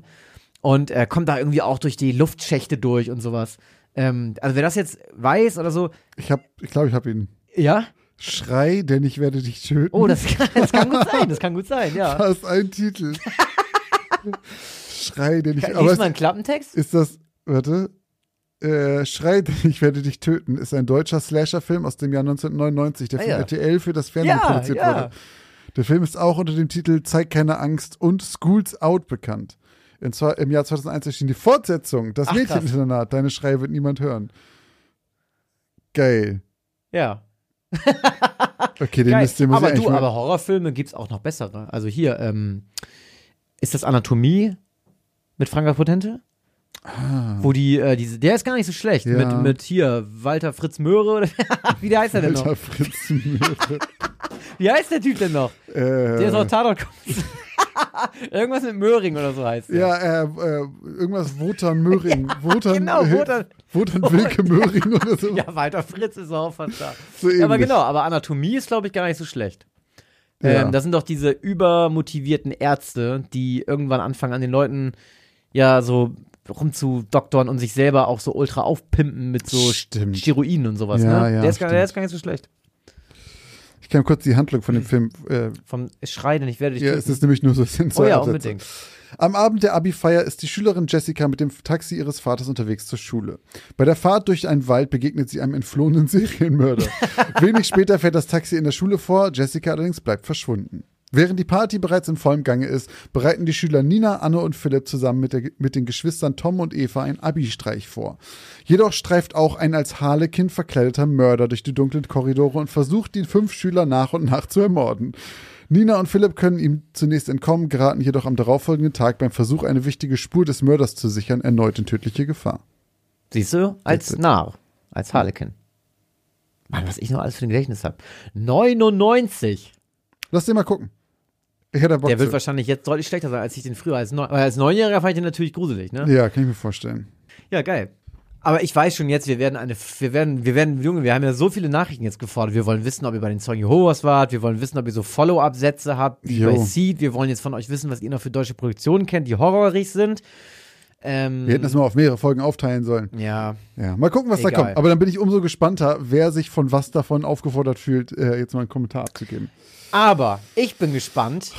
Ah, ich kann ja auch mal so glänzen. Wow. Ich bin gespannt auf die zweite Geschichte aus Folge 99. Meine Geschichte von Folge 99 trägt den Titel Stille im Kopf. Gelangweilt kippelte Howard auf dem Stuhl im Wartezimmer. Immer wieder stieß er sich mit den Zehenspitzen nach hinten, bis er beinahe umkippte, balancierte für einen kurzen Moment und schaukelte wieder nach vorne. Sein Blick wanderte rastlos durch den Raum, in dem außer ihm nur seine Stiefmutter Lou saß, die versuchte, seine akrobatische Einlage nach besten Kräften zu ignorieren, während sie eine Zeitschrift las. Doch jedes Mal, wenn er sich nach hinten stieß, ächzte seine Stiefmutter genervt auf. Howard kippelte wieder nach hinten, etwas doller als zuvor. Er versuchte das Gleichgewicht zu halten, den Stuhl so lange wie möglich in gefühlter Schwerelosigkeit zu halten. Doch er hat es übertrieben. Obwohl er noch versuchte, sich mit wild rudernden Armen in der Balance zu halten, kippte der Stuhl langsam über den Punkt des Gleichgewichts und Howard landete mit einem lauten Krachen auf dem gefliesten Boden des Wartezimmers. Mit dem Krachen des Stuhls war anscheinend auch der Geduldsfaden seiner Stiefmutter gerissen. Als Howard sich erhob, um den Stuhl wieder aufzuheben, stand sie schon über ihm gebeugt mit hochrotem Gesicht, wutentbrannter Stimme und erhobener Hand. Mit einem lauten Krachen traf ihre offene Handfläche auf die linke Wange von Howard. Es knallte so laut, dass er die wütend mahnenden Worte seiner Stiefmutter kaum verstehen konnte. Doch Howard wusste auch so, was sie sagte. Es war das gleiche, was sie immer zu ihm sagte. Howard, sitz still. Howard, sei ruhig. Howard, geh auf dein Zimmer. Der 14-Jährige hielt sich seine schmerzende Wange, die mittlerweile hochrot angelaufen war, und stellte den Stuhl mit der anderen Hand wieder gerade hin. Seine Stiefmutter hatte sich schon wieder gesetzt und blätterte mit zittriger Hand in ihrer Zeitschrift umher. Mit Tränen in den Augen setzte Howard sich wieder, doch sein linkes Bein wollte einfach nicht stillhalten.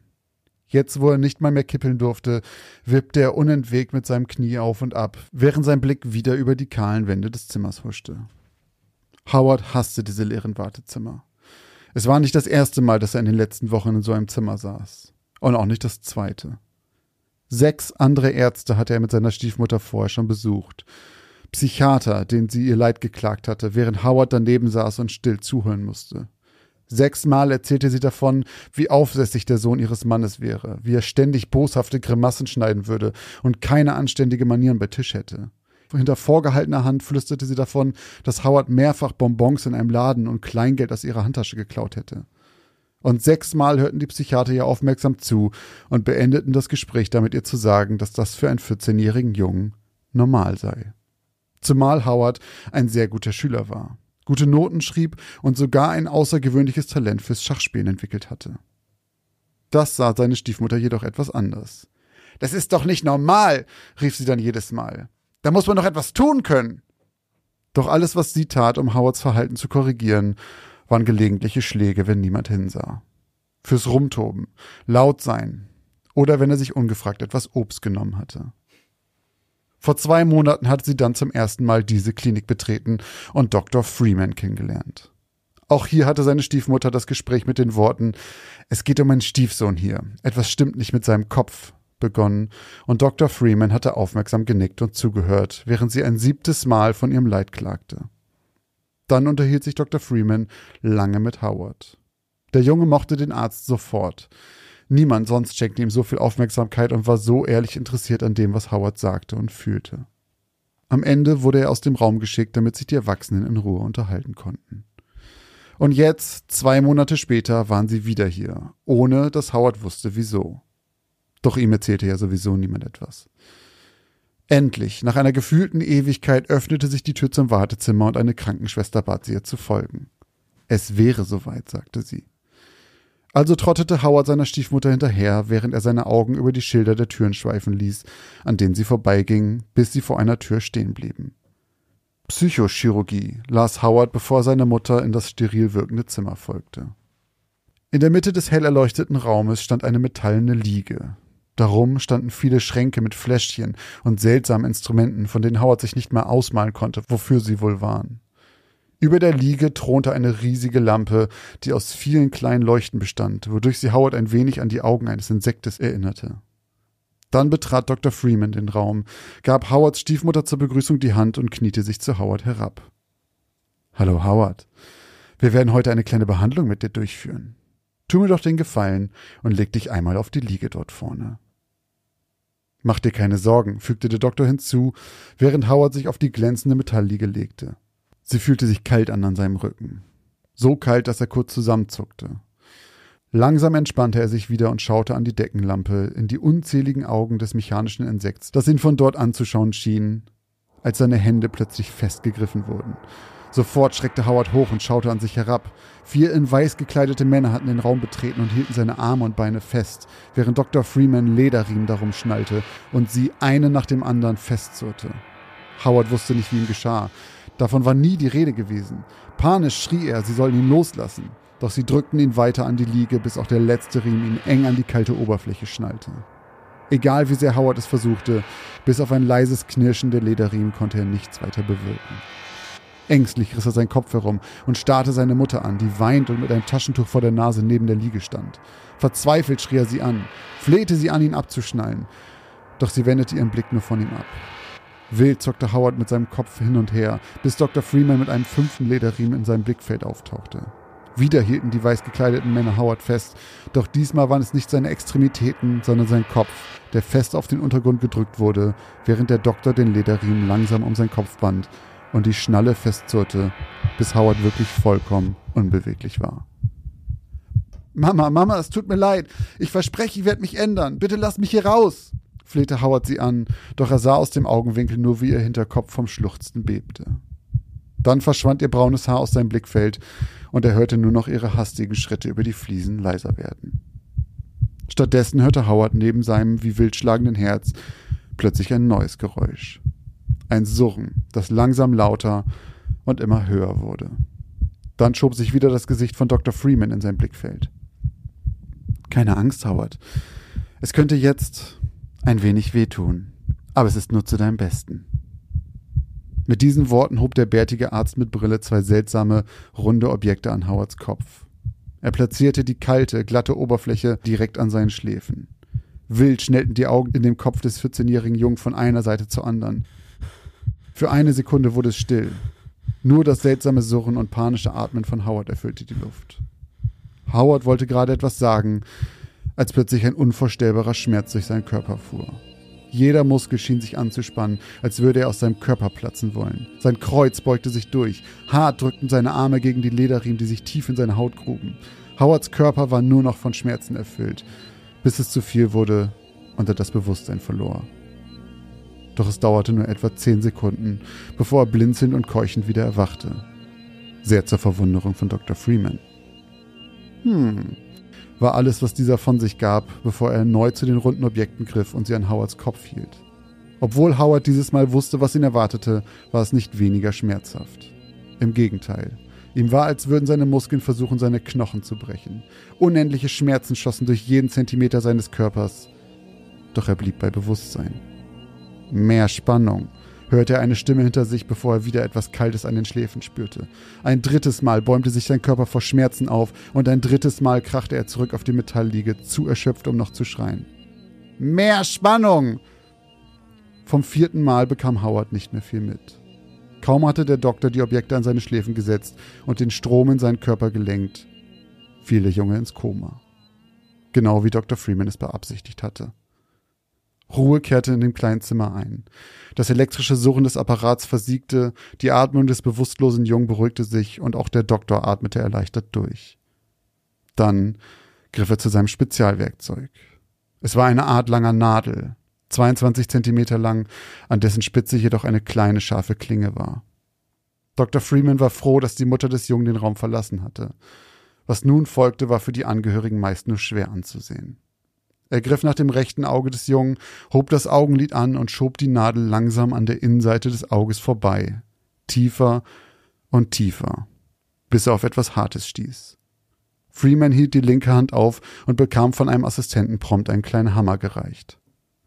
Nur ein kleiner Hieb, murmelte er leise und schlug auf die Rückseite der Nadel. Mit einem Ruck senkte sich die Nadel ein Stück tiefer und durchstieß die Knochenwand, auf die sie gestoßen war. Dann drückte Dr. Freeman die Nadel weitere fünf Zentimeter ins Gehirn des Jungen, ließ sie dort verharren und führte das gleiche mit einer zweiten Nadel im anderen Auge durch. Dann ließ er beide Nadeln in bestimmten Bewegungen im Inneren kreisen, um kleine Schnitte am Gehirn durchzuführen. Nach gerade mal neun Minuten war er fertig. Stolz zog Freeman beide Nadeln aus den Augen und schaute auf seinen Patienten. Ein zufriedenes Grinsen lag auf seinem Gesicht. Howard öffnete die Augen. Zumindest soweit er konnte. Seine Augen waren zu schmalen Schlitzen verengt. Vorsichtig tastete er nach seinem Gesicht und erschrak, als er fühlte, wie zugeschwollen seine Augen waren. Er fühlte sich merkwürdig, als ob ein Schleier über ihm lag, ihn einhüllte, als ob er weit entfernt wäre. Neblig linste er durch die kleinen Schlitze, durch die seine Augen noch blicken konnten. Er verstand nicht, was passiert war, wo er sich befand. Er versuchte sich zu erinnern, doch alles war verschwommen. Selbst als eine Schwester ihm erklärte, was für ein Eingriff der Doktor vorgenommen hatte, verstand er nicht. Und obwohl seine Augen schnell abheilten und sein Blick in den nächsten Tagen wieder klarer wurde, so blieb sein Verstand in einem Nebel gefangen und Howard so ratlos wie nach dem Erwachen. Fünf Tage später wurde er entlassen und kam endlich zurück nach Hause. Er solle sich noch ein paar Tage schonen, sagte der Arzt. Doch Howard freute sich merkwürdigerweise gar nicht so recht auf sein Zuhause, sein Zimmer, sein Spielzeug. Es war ihm einfach egal. Die Operation schien zunächst ein Erfolg gewesen zu sein. Ruhe herrschte nun im Haus der Familie. Kein schreiender Howard mehr, der tobend durch den Flur lief und mit seinem Vater im Garten spielen wollte. Keine Grimassen mehr, mit denen Howard seine Mutter aus dem Türrahmen heraus anstarrte. Kein Rumgehampel mehr zu Tisch, wenn sie gemeinsam aßen. Nein, Howard war mit einmal unglaublich ruhig, verbrachte die Tage in seinem Zimmer oder auf dem Sofa und starrte einfach so vor sich hin. So sehr sogar, dass es seiner Mutter etwas gruselig wurde. Howard, beschäftige dich mal mit irgendetwas. Du kannst nicht den ganzen Tag nur hier rumhocken, fuhr sie ihn an, doch er schaute sie dann immer nur etwas ratlos an. Was solle er denn machen? Egal, was seine Eltern ihm vorschlugen, er war an allem vollkommen desinteressiert. Selbst eine Partie Schach mit seinem Vater schlug er aus. Teils, weil er einfach keine Lust hatte, teils, weil er sich nicht mehr ganz sicher war, wie dieses Schach eigentlich funktionierte. In den nächsten Monaten und Jahren erinnerte sich Howard hin und wieder aus heiterem Himmel immer mal wieder an Dr. Freeman. Und jedes Mal fragte er sich dann kurz, was genau damals in der Klinik eigentlich passiert war. Doch der Gedanke entglitt ihm so plötzlich wieder, wie er gekommen war. Und Howard widmete sich wieder seinem ruhigen Leben voller Stille im Kopf.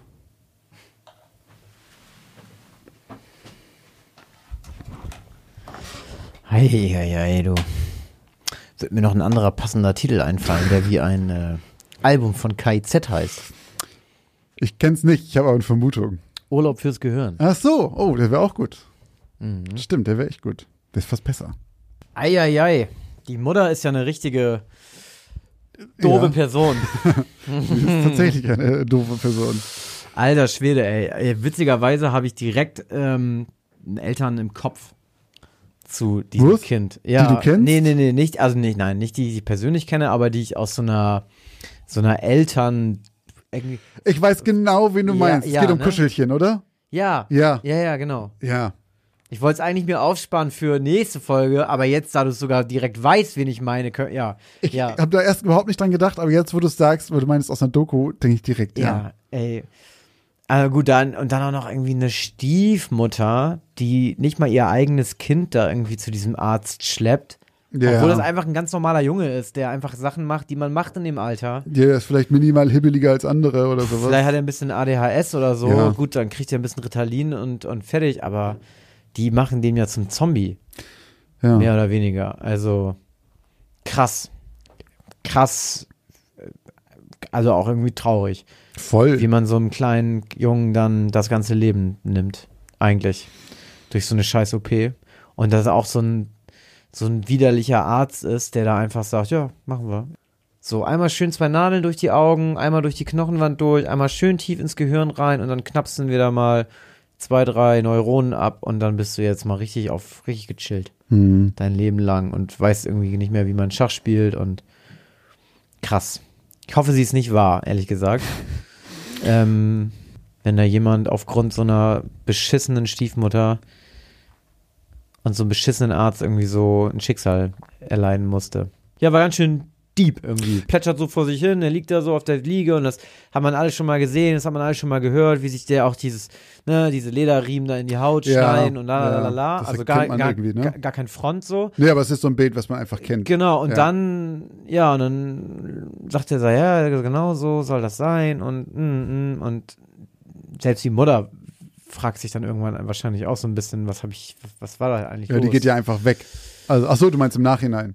Genau, Ja, du fragst ja, dann auch so, ui, jetzt, jetzt mach doch mal was, so, so, äh, beweg dich doch mal, li lies doch mal was, spiel doch mal was. Und der sitzt da einfach nur den ganzen Tag jetzt wie so ein Gemüse und äh, macht gar nichts mehr. Hm.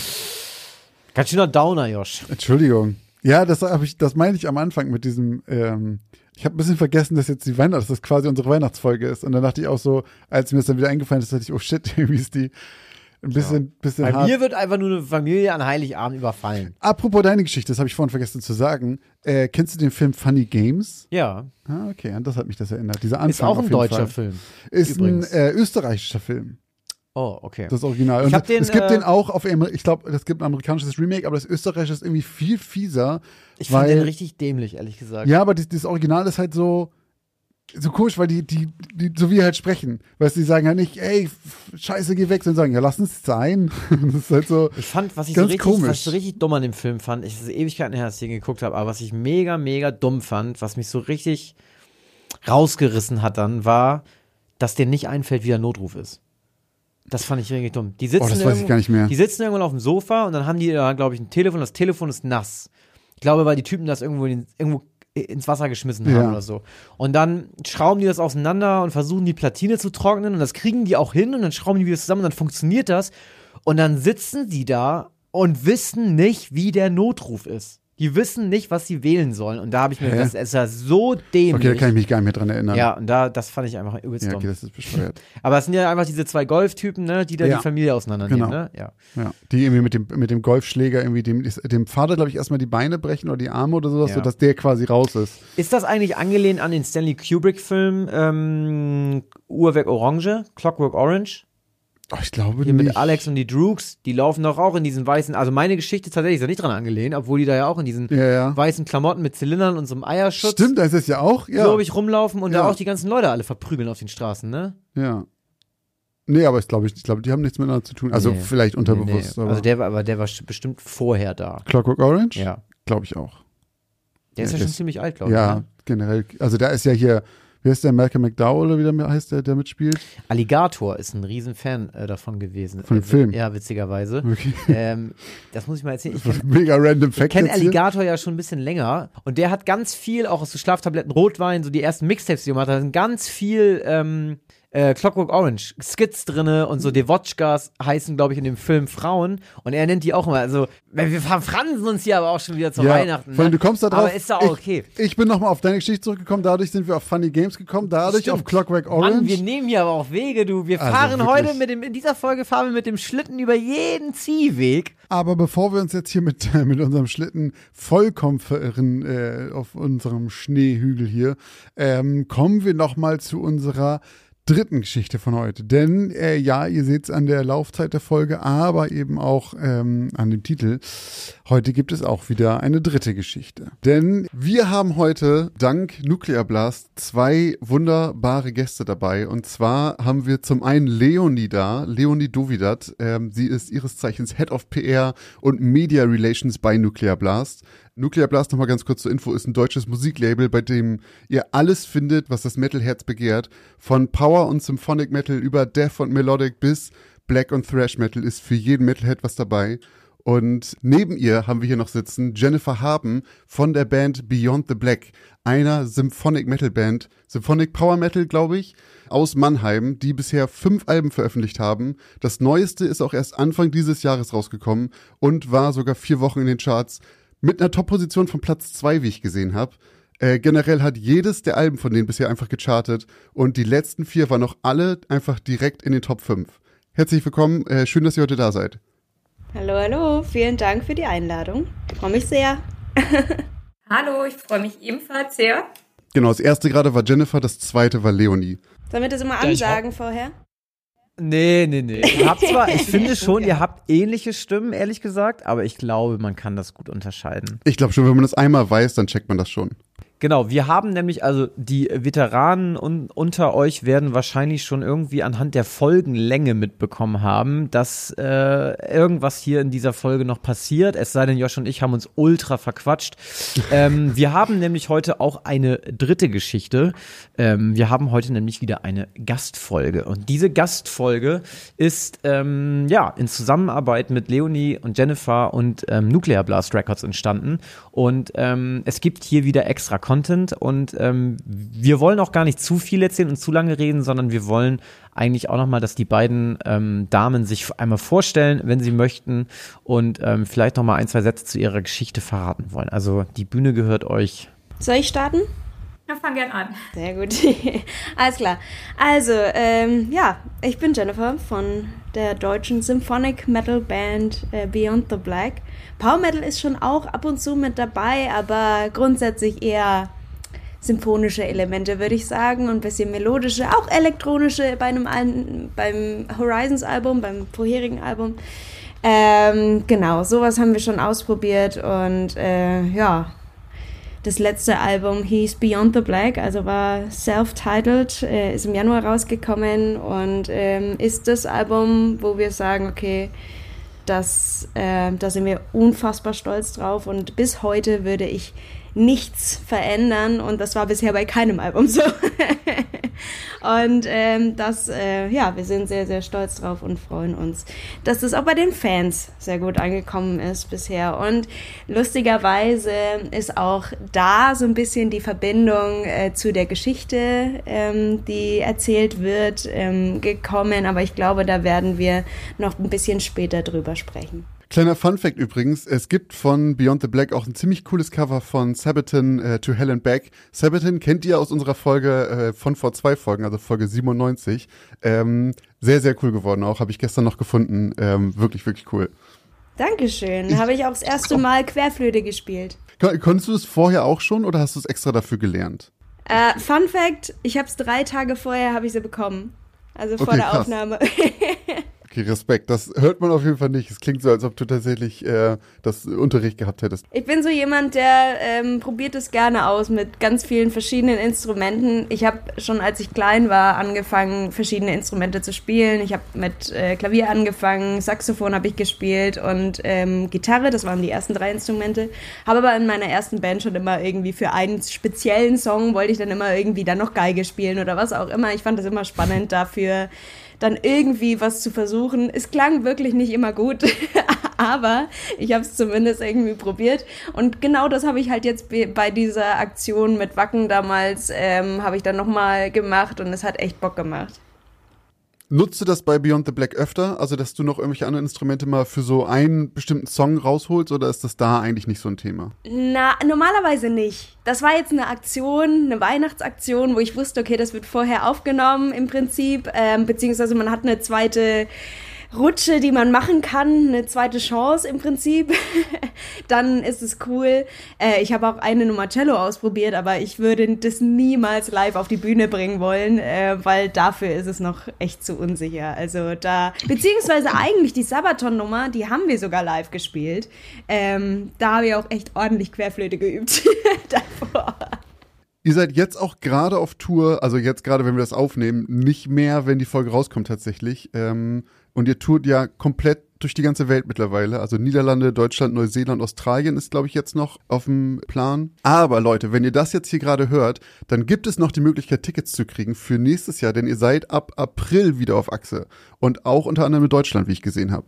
Ganz genau, wir haben neun Städte in Deutschland. Äh, das heißt, überall kann man vielleicht hinfahren, hoffentlich.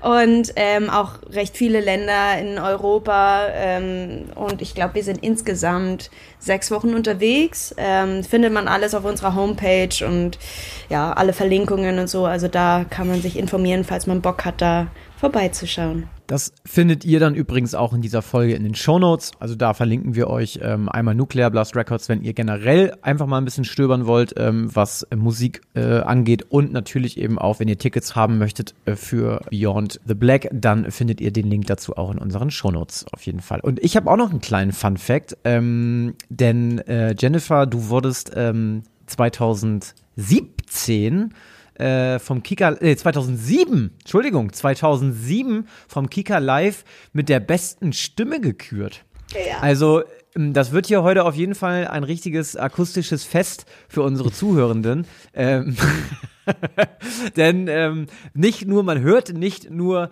dass äh, du häufig deine Stimme benutzt, sondern ähm, man, man weiß es jetzt auch, dass diese Stimme auch schon mal äh, einen Preis gewonnen hat. Ja, das war eine krasse Phase auf jeden Fall. Also da habe ich ja fast jedes Jahr irgendwas mitgemacht, ähm, wollte da unbedingt irgendwie mit meiner Stimme irgendwas machen. Ähm, aber ja, 2011 war beste Stimme 2007. Aber das hat mir auch so viel eingebracht. Und ich würde sagen, wenn ich das alles nicht gemacht hätte, dann wäre ich wahrscheinlich nicht so an Beyond the Black gekommen, wie ich gekommen bin. Also das alles hängt schon miteinander zusammen und ähm, ja, bin froh, dass ich das alles gemacht habe. Gründung von Beyond the Black war 2014, glaube ich, oder sowas, ne? Genau. Okay, dann drei Jahre nach, nach, nee, drei Jahre nach bester Stimme. Was war das, 2011 oder wann? Sieben Jahre. 2007, oh ja, okay, sieben Jahre danach, na gut. Genau. Ich war elf damals, als ich äh, beste Stimme gemacht habe und genau, und dann war ich 17, 18, 18, als dann Beyond the Black losging. Crazy. Ja. Was hast du gesungen bei bester Stimme? Ähm, I Will Always Love You von Whitney Houston tatsächlich. Oh, okay. Wollten sie mir auch absprechen, dass ich das singe. Ähm, weil das natürlich ein bisschen erwachsen ist für eine Elfjährige. Aber ich hatte diesen Song so geliebt und ich habe schon immer so Power Frauen so sehr Mhm. geliebt, diese powervollen Stimmen, ähm, dass ich ja das halt unbedingt machen wollte. Ich habe normalerweise nie Nein gesagt, aber da habe ich gesagt, nein, den singe ich. Und dann durfte ich ihn noch singen. Aber auch hoher Schwierigkeitsgrad. Aber passt ja tatsächlich, finde ich, so Richtung Symphonic Power Metal. So, ich finde, so Whitney Houston ist so, gerade der Song hat ja, also außer von der Musik natürlich, aber von der Stimme so, die hat, ist dieses kraftvolle, finde ich gar nicht so weit weg, ehrlich gesagt. Ja, also ich komme ja von da eigentlich. Also ich habe ja recht spät eigentlich zum Metal gefunden. Äh, In der ersten Band ähm, habe ich dann zum ersten Mal äh, Evanescence gespielt. Das war eigentlich so die erste okay. Berührung mit Metal. Davor hatte ich eigentlich gar nicht so viel damit zu tun und genau deswegen denke ich auch, dass ich da auch recht viel eher so diese, diese powervollen Stimmen gesucht habe. Das hat mich schon immer getriggert und, und total positiv einfach äh, beeinflusst. Und ähm, genau, und dann irgendwann habe ich rausgefunden, okay, es gibt so viel Emotionen in mir, die muss da raus. also äh, muss ich eine Musikrichtung finden, wo ich alles machen kann, was so in mir schlummert. Und das war dann eben genau die Richtung. Das war Symphonic Metal. Und ähm, da habe ich mich zu 100% wohlgefühlt von Anfang an. Wir können auch an dieser Stelle vielleicht einmal ganz kurz einen Ausschnitt äh, einblenden von Beyond the Black, damit ihr auch alle mal einen kleinen Eindruck bekommt, wie die denn so klingt.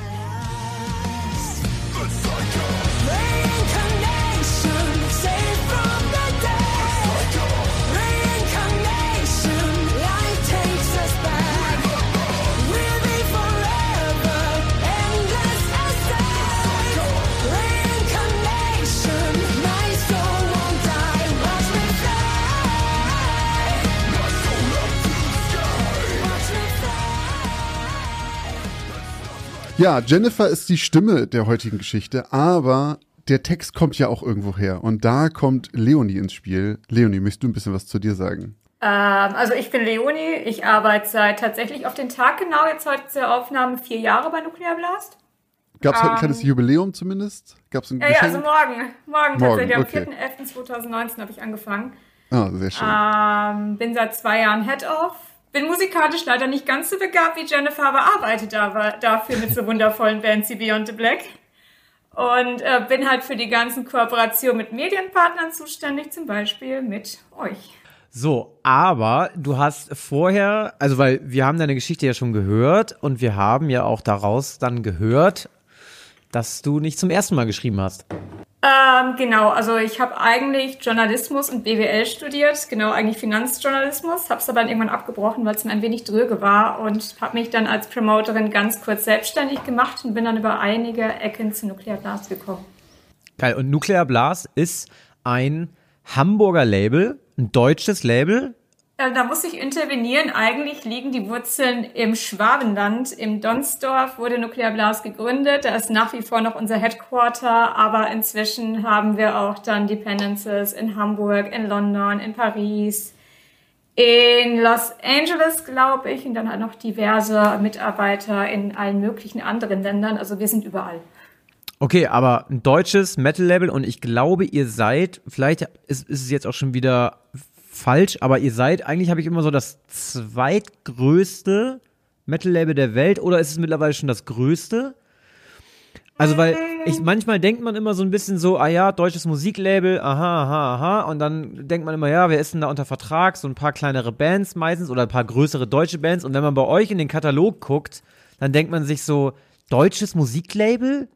aus dem Schwabenländle und dann sind da halt wirklich einfach, also richtig krasse Hochkaräter. Ihr habt einen riesen Bandkatalog. Ähm, darüber hinaus verkauft ihr in eurem Shop auch noch andere Bands, die glaube ich nicht bei unter Vertrag stehen. Also Metallica zum Beispiel habe ich bei euch auch gesehen, kann man auf Vinyl zum Beispiel kaufen. Ähm, aber ähm, das ist schon krass eigentlich, ne? Also ich wüsste noch nicht mal, ob wir das zweitgrößte sind, aber ich kann auch nicht mit Gewissheit sagen, wir das größte sind, weil ich nicht genau weiß, wie man die Größe von einem Metal-Label genau misst. aber ich glaube schon, dass wir auf jeden Fall gehören wir zu den größten. Ich fand's auch wirklich krass. Also ich kenne Nuclear Blast sogar auch schon voll, seit einer ganzen Weile. Ich habe ja auch eine ganze in meiner Jugend nichts als Metal gehört und ähm, war trotzdem dann nochmal erstaunt, wer doch alles bei euch unter Vertrag ist. Also es ist ja wirklich alles, was Rang und Namen hat, äh, häuft sich da in, in, in eurer Labelliste. Äh, Finde ich wirklich, wirklich krass, wer da alles ist, wenn ich schon vor, vor etlichen Jahren beim Wacken gesehen habe und so weiter. Alle sind da vertreten. Äh, fand ich wirklich, wirklich beeindruckend. Ähm, also für jeden Leute, falls ihr da draußen Metal hört oder irgendwann mal Metal gehört habt, guckt mal die Bands durch. Es wird so viel geben, was ihr von damals noch kennt, äh, oder auch super viele neue Sachen, die man da entdecken kann. Ähm, macht wirklich Spaß, da mal durchzugucken und einfach mal zu sehen, was es da alles gibt und wen, wen man vielleicht alles schon vergessen hat von damals, der immer noch neue Alben rausbringt, wo man noch mal reinhören kann. Ich glaube, zum jetzigen Zeitpunkt sind es um die 80 Bands und da ist Sharptone, was ja unser ähm, Sub-Geschwister-Label ist, mit größtenteils Metalcore und ähm, Hard, noch nicht mal Hard Rock, sind doch Rockbands noch gar nicht dazu gezählt. Aber ich glaube, bei Nuclear Blast sind es um die 80 Bands aktuell. Krass. Irre.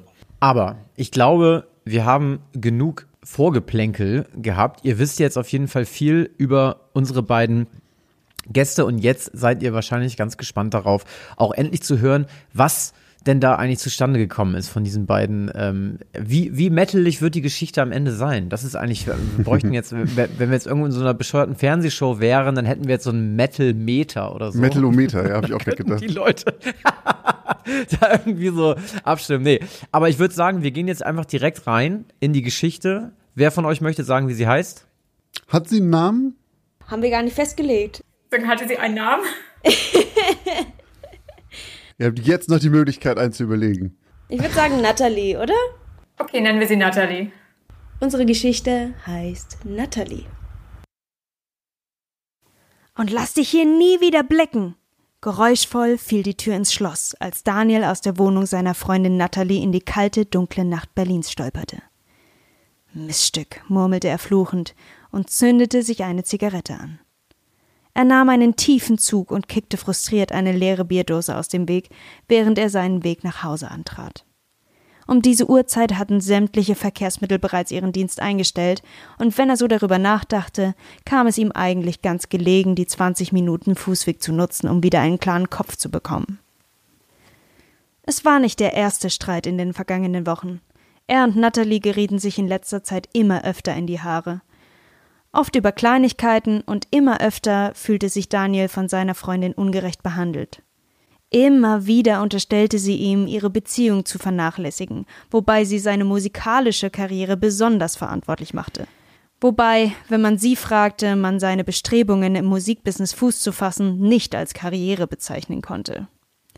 Ehe du mit deinem Möchtegern Bon Jovi-Kram Erfolg hast, friert die Hölle zu, hallte ihre beinahe hysterische Stimme noch in seinem Kopf nach.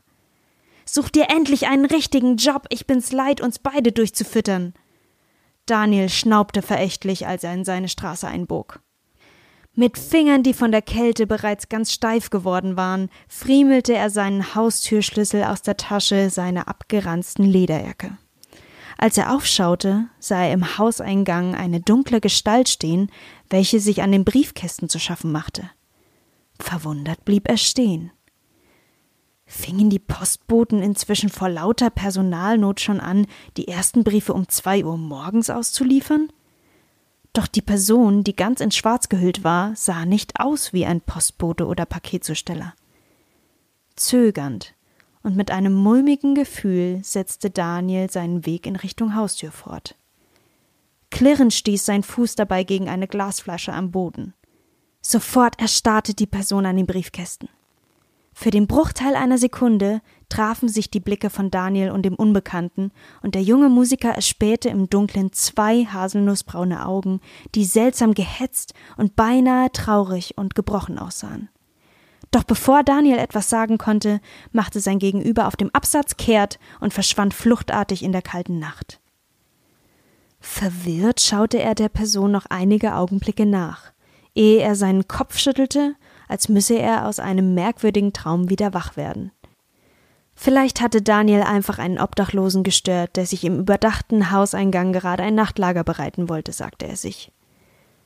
Er öffnete seinen Briefkasten und nahm ein Packen an Reklameheften und Briefen, womöglich Rechnungen und Mahnungen, heraus und stieß mit der Schulter die Haustür auf.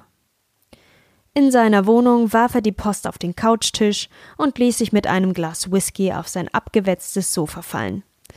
Mit einem tiefen Seufzer legte er den Kopf in den Nacken. Ehe du Erfolg haben wirst, friert die Hölle zu, wiederholte er und lächelte bitter. Was dachte sie eigentlich, wer sie war? Nur weil sie nicht fähig war, seine Musik und seine Genialität zu verstehen, hieß es nicht, dass alle so blind und kleingeistig waren wie sie. Alles, was hier gerade zufriert, ist dein Herz, murmelte er und riss auf einmal die Augen auf. Das war es. Das war die perfekte Zeile für einen Song. Hektisch sprang er auf und kramte nach einem Kugelschreiber. Er griff nach dem Notizbuch, welches auf dem Couchtisch lag, und fing an, wie im Wahn zu dichten und in immer wieder unterschiedlichen Rhythmen mit dem Daumen auf seinem Oberschenkel herumzutrommeln. Begeistert flüsterte er verschiedene Reime vor sich hin über eiskalte Herzen, gefrierende Höllen und andere teils ziemlich dramatische und überzogene Metaphern für die bittersüße Enttäuschung, die er gerade spürte. Wie kann so ein eiskaltes Herz überhaupt noch schlagen? Schrieb er in der letzten Zeile seines neuen Songtextes, ehe er den Arbeitstitel Natalie darüber notierte. Zufrieden lehnte er sich zurück. Dabei fiel sein Blick zum ersten Mal bewusst auf das kleine Notizbuch auf seinem Schoß. Es war ein unscheinbares geheftetes Buch mit rot-schwarzen Pappdeckeln und linierten Seiten. Wirklich nichts Besonderes, doch trotzdem konnte sich Daniel nicht daran erinnern, es jemals zuvor gesehen zu haben. Verwundert nahm er es in die Hand und blätterte die Seiten durch. Jemand hatte sichtlich einige herausgerissen, seine wirren Notizen waren sein einziger Inhalt. Daniel schaute wieder auf den Tisch, wo er es aufgegriffen hatte. Es hatte zwischen seiner Post gelegen. Oder doch darunter? Und er hatte es irgendwann einmal gekauft und achtlos auf den Tisch geworfen? Daniel schüttelte den Kopf. Inzwischen war es drei Uhr morgens, und er sollte nun wirklich ins Bett gehen, wenn er morgen nicht vollkommen neben der Spur auf der Arbeit auftauchen wollte. Er warf das Buch achtlos wieder auf den Tisch und ging ins Bett. Es dauerte nicht lange, bis er in einen traumlosen Schlaf fiel. Einen Tag später, 15 Uhr. Genervt ließ Daniel das Telefon auf den Tisch fallen. Bereits dreimal hatte er versucht, Natalie zu erreichen. Bereits dreimal war der Anrufbeantworter drangegangen. Gedankenverloren schaute er von seinem Balkon auf die Stadt und nahm einen Zug von seiner Zigarette. Er betrachtete das Display, während er den Rauch ausstieß, als das Handy in seiner Hand plötzlich anfing zu vibrieren. Natalie zeigte die Anrufauskunft an. Hastig ließ der junge Mann den Kippenstummel fallen und nahm den Anruf entgegen. Ja? stieß er atemlos aus. Kriminalpolizei Berlin. Kommissar Willinger mein Name. Mit wem spreche ich da? tönte eine barsche, beinahe bellende Stimme aus dem Hörer. Daniel Janitz, stieß Daniel hervor. Was, was ist mit Natalie? Woher haben Sie Ihr Handy? stammelte er. Sie waren Frau Spinecks Lebensgefährte, richtig? fuhr der Mann am Hörer fort. Daniel nickte perplex, bis ihm einfiel, dass sein Gegenüber seine Geste wohl kaum hören konnte. Ja, das bin ich, presste er hervor, ehe ihm der Schrecken in die Glieder schoss. Äh, Moment mal, waren? Was ist passiert? Seine letzte Frage schrie er fast in den Hörer. Der Kommissar blieb unbeeindruckt. Wir sollten uns besser auf dem Revier treffen, Herr Janitz.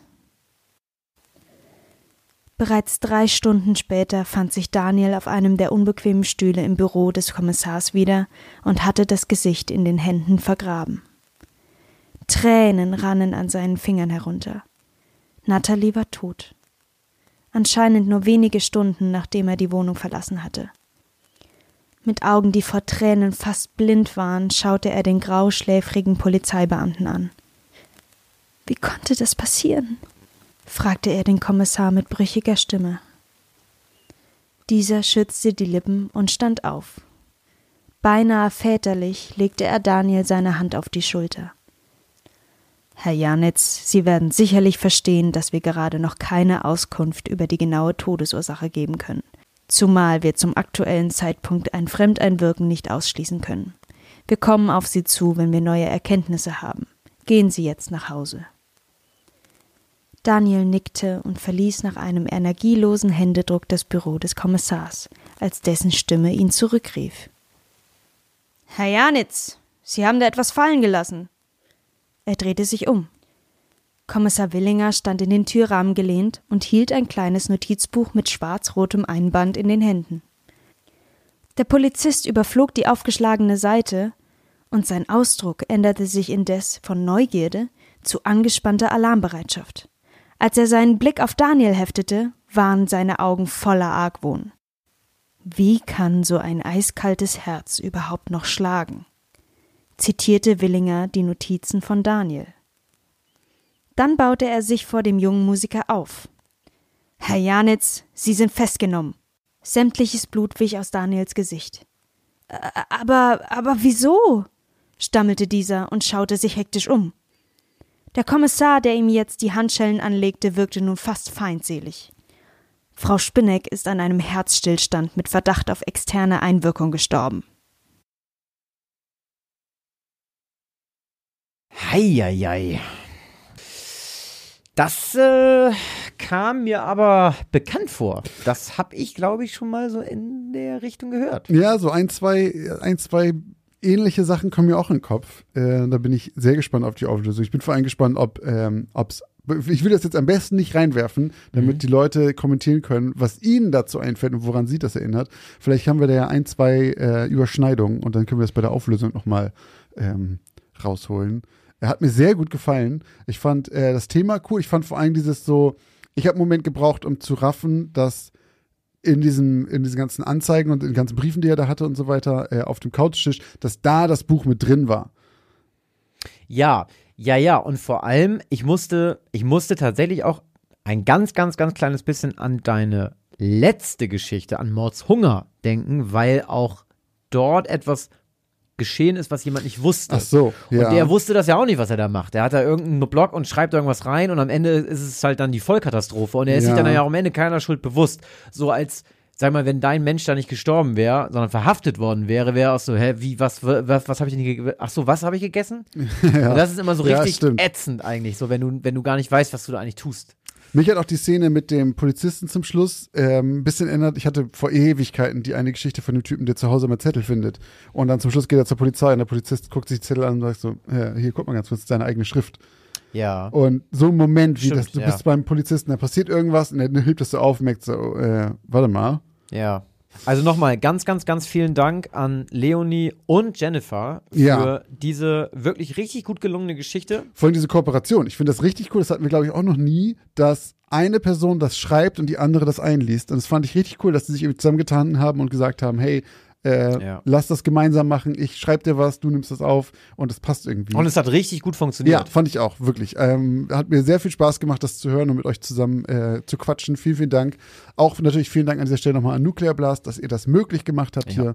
Ähm, immer wieder gerne. Genau, und wie gesagt, wir haben es schon erwähnt, aber auch nochmal, wenn ihr weitere Infos haben wollt zu Beyond the Black, wann die auf Tour sind, wo ihr die neue Platte findet und so weiter und so fort. Ihr findet das alles auf nuclearblast.de oder auch einfach bei uns in den Shownotes.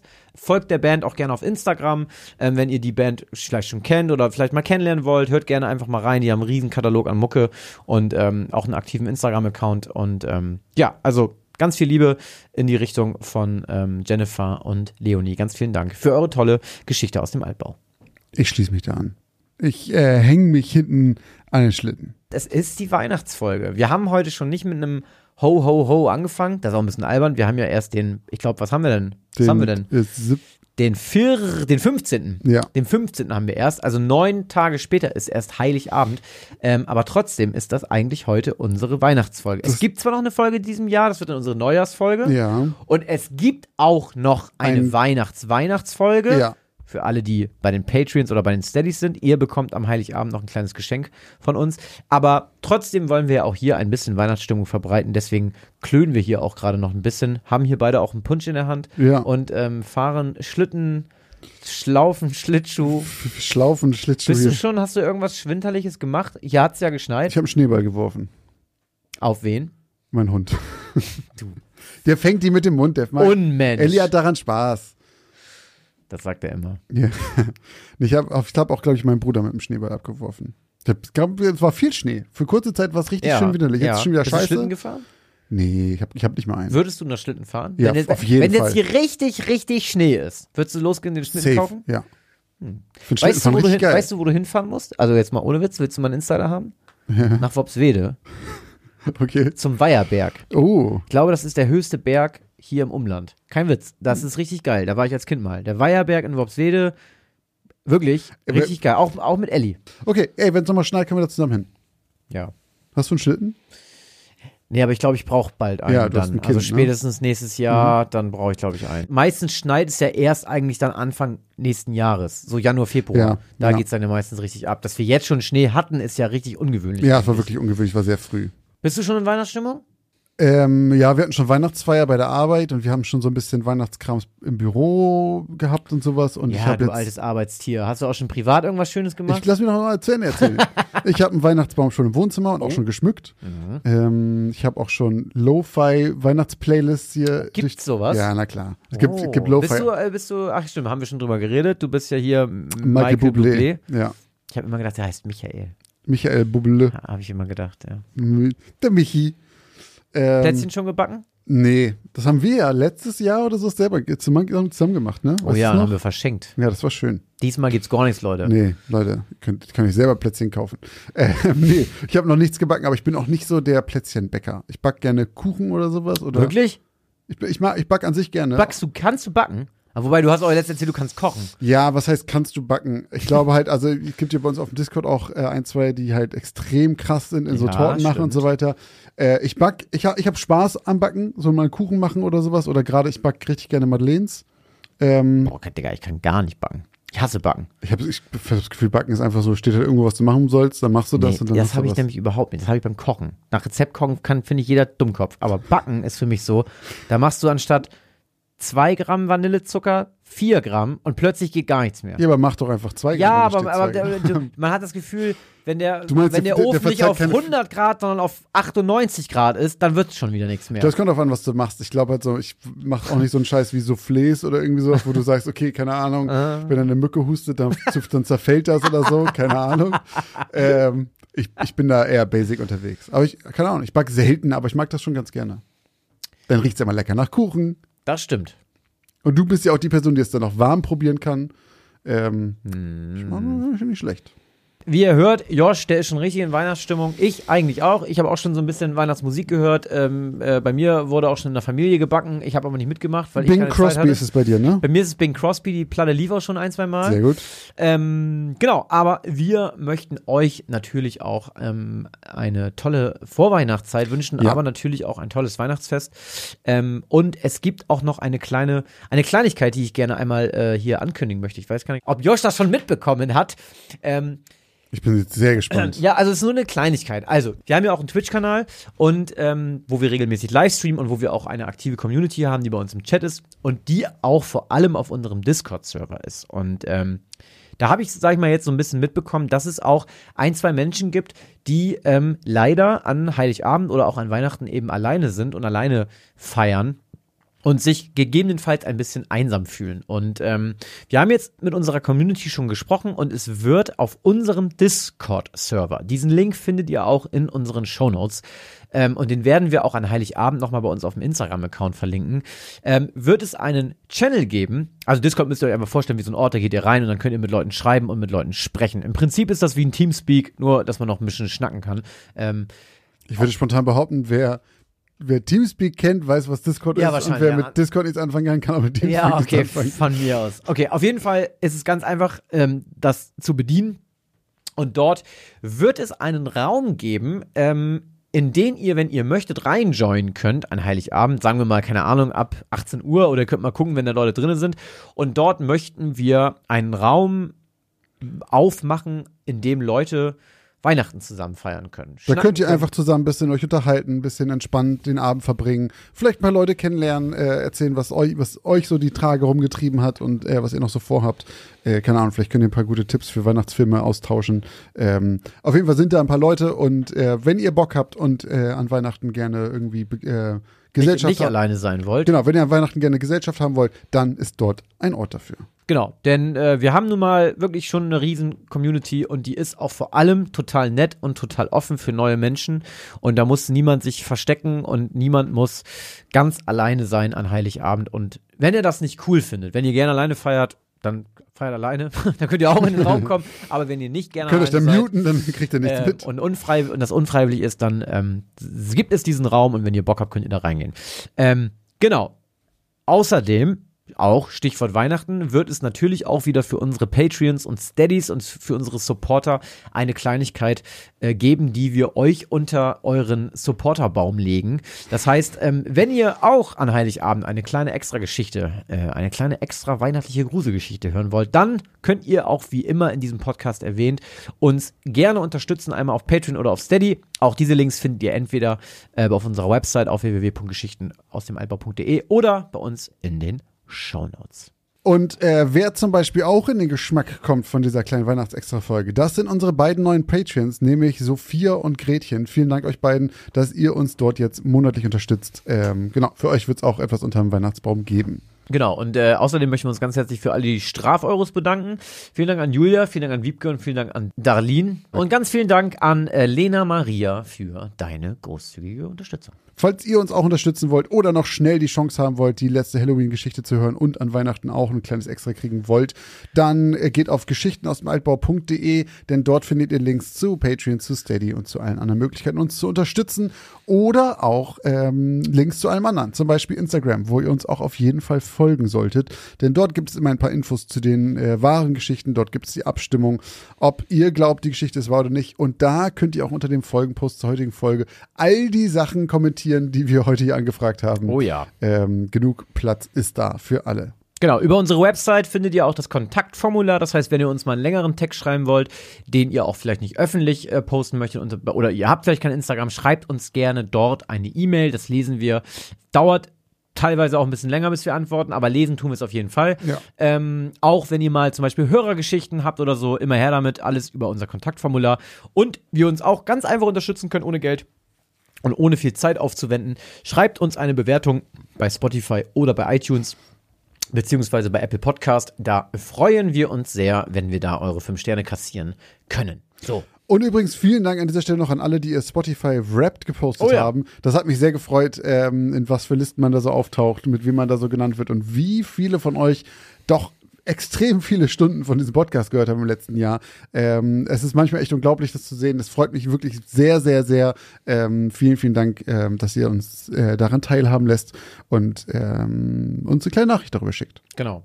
Also wir hören uns sowieso noch einmal in diesem Jahr. Ja, ähm, es wird noch eine Folge vor Neujahr geben, aber jetzt wünschen wir euch und euren Familien und euren Liebsten schon mal entweder ein paar schöne Feiertage oder ein schönes Weihnachtsfest. Ähm, lasst es euch schmecken und ähm, ja, habt eine tolle Zeit. Genießt die Feiertage, genießt die Ruhe und ähm, Merry äh, Christmas. Merry Christmas. Mary Chrysler. Merry Chrysler? Kennst du das Video nicht? Eine, diese eine Frau, die das so ganz oft falsch ausspricht. Ach so, Merry doch. Chrism. Ach so, doch, ich glaube schon. Doch, ich glaube, die ist, ist die betrunken? Nee, ich glaube, das ist einfach ein Gag. Vielen Dank fürs Zuhören und bis zur nächsten Geschichte aus dem Altbau.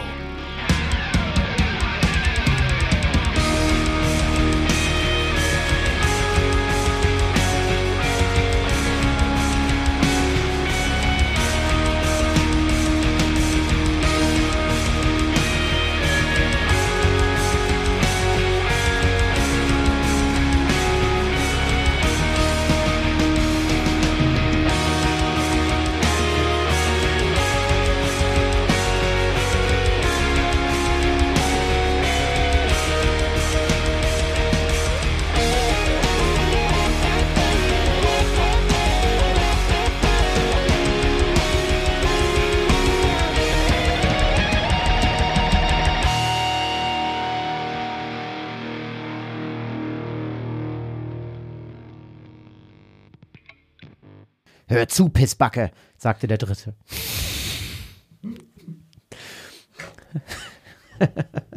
Pissbacke fand ich selber lustig. Das kommt immer mal wieder in Film und da muss ich mich immer kaputt. Habe ich noch nie in. Wirklich? Doch. Doch, 100 Pro.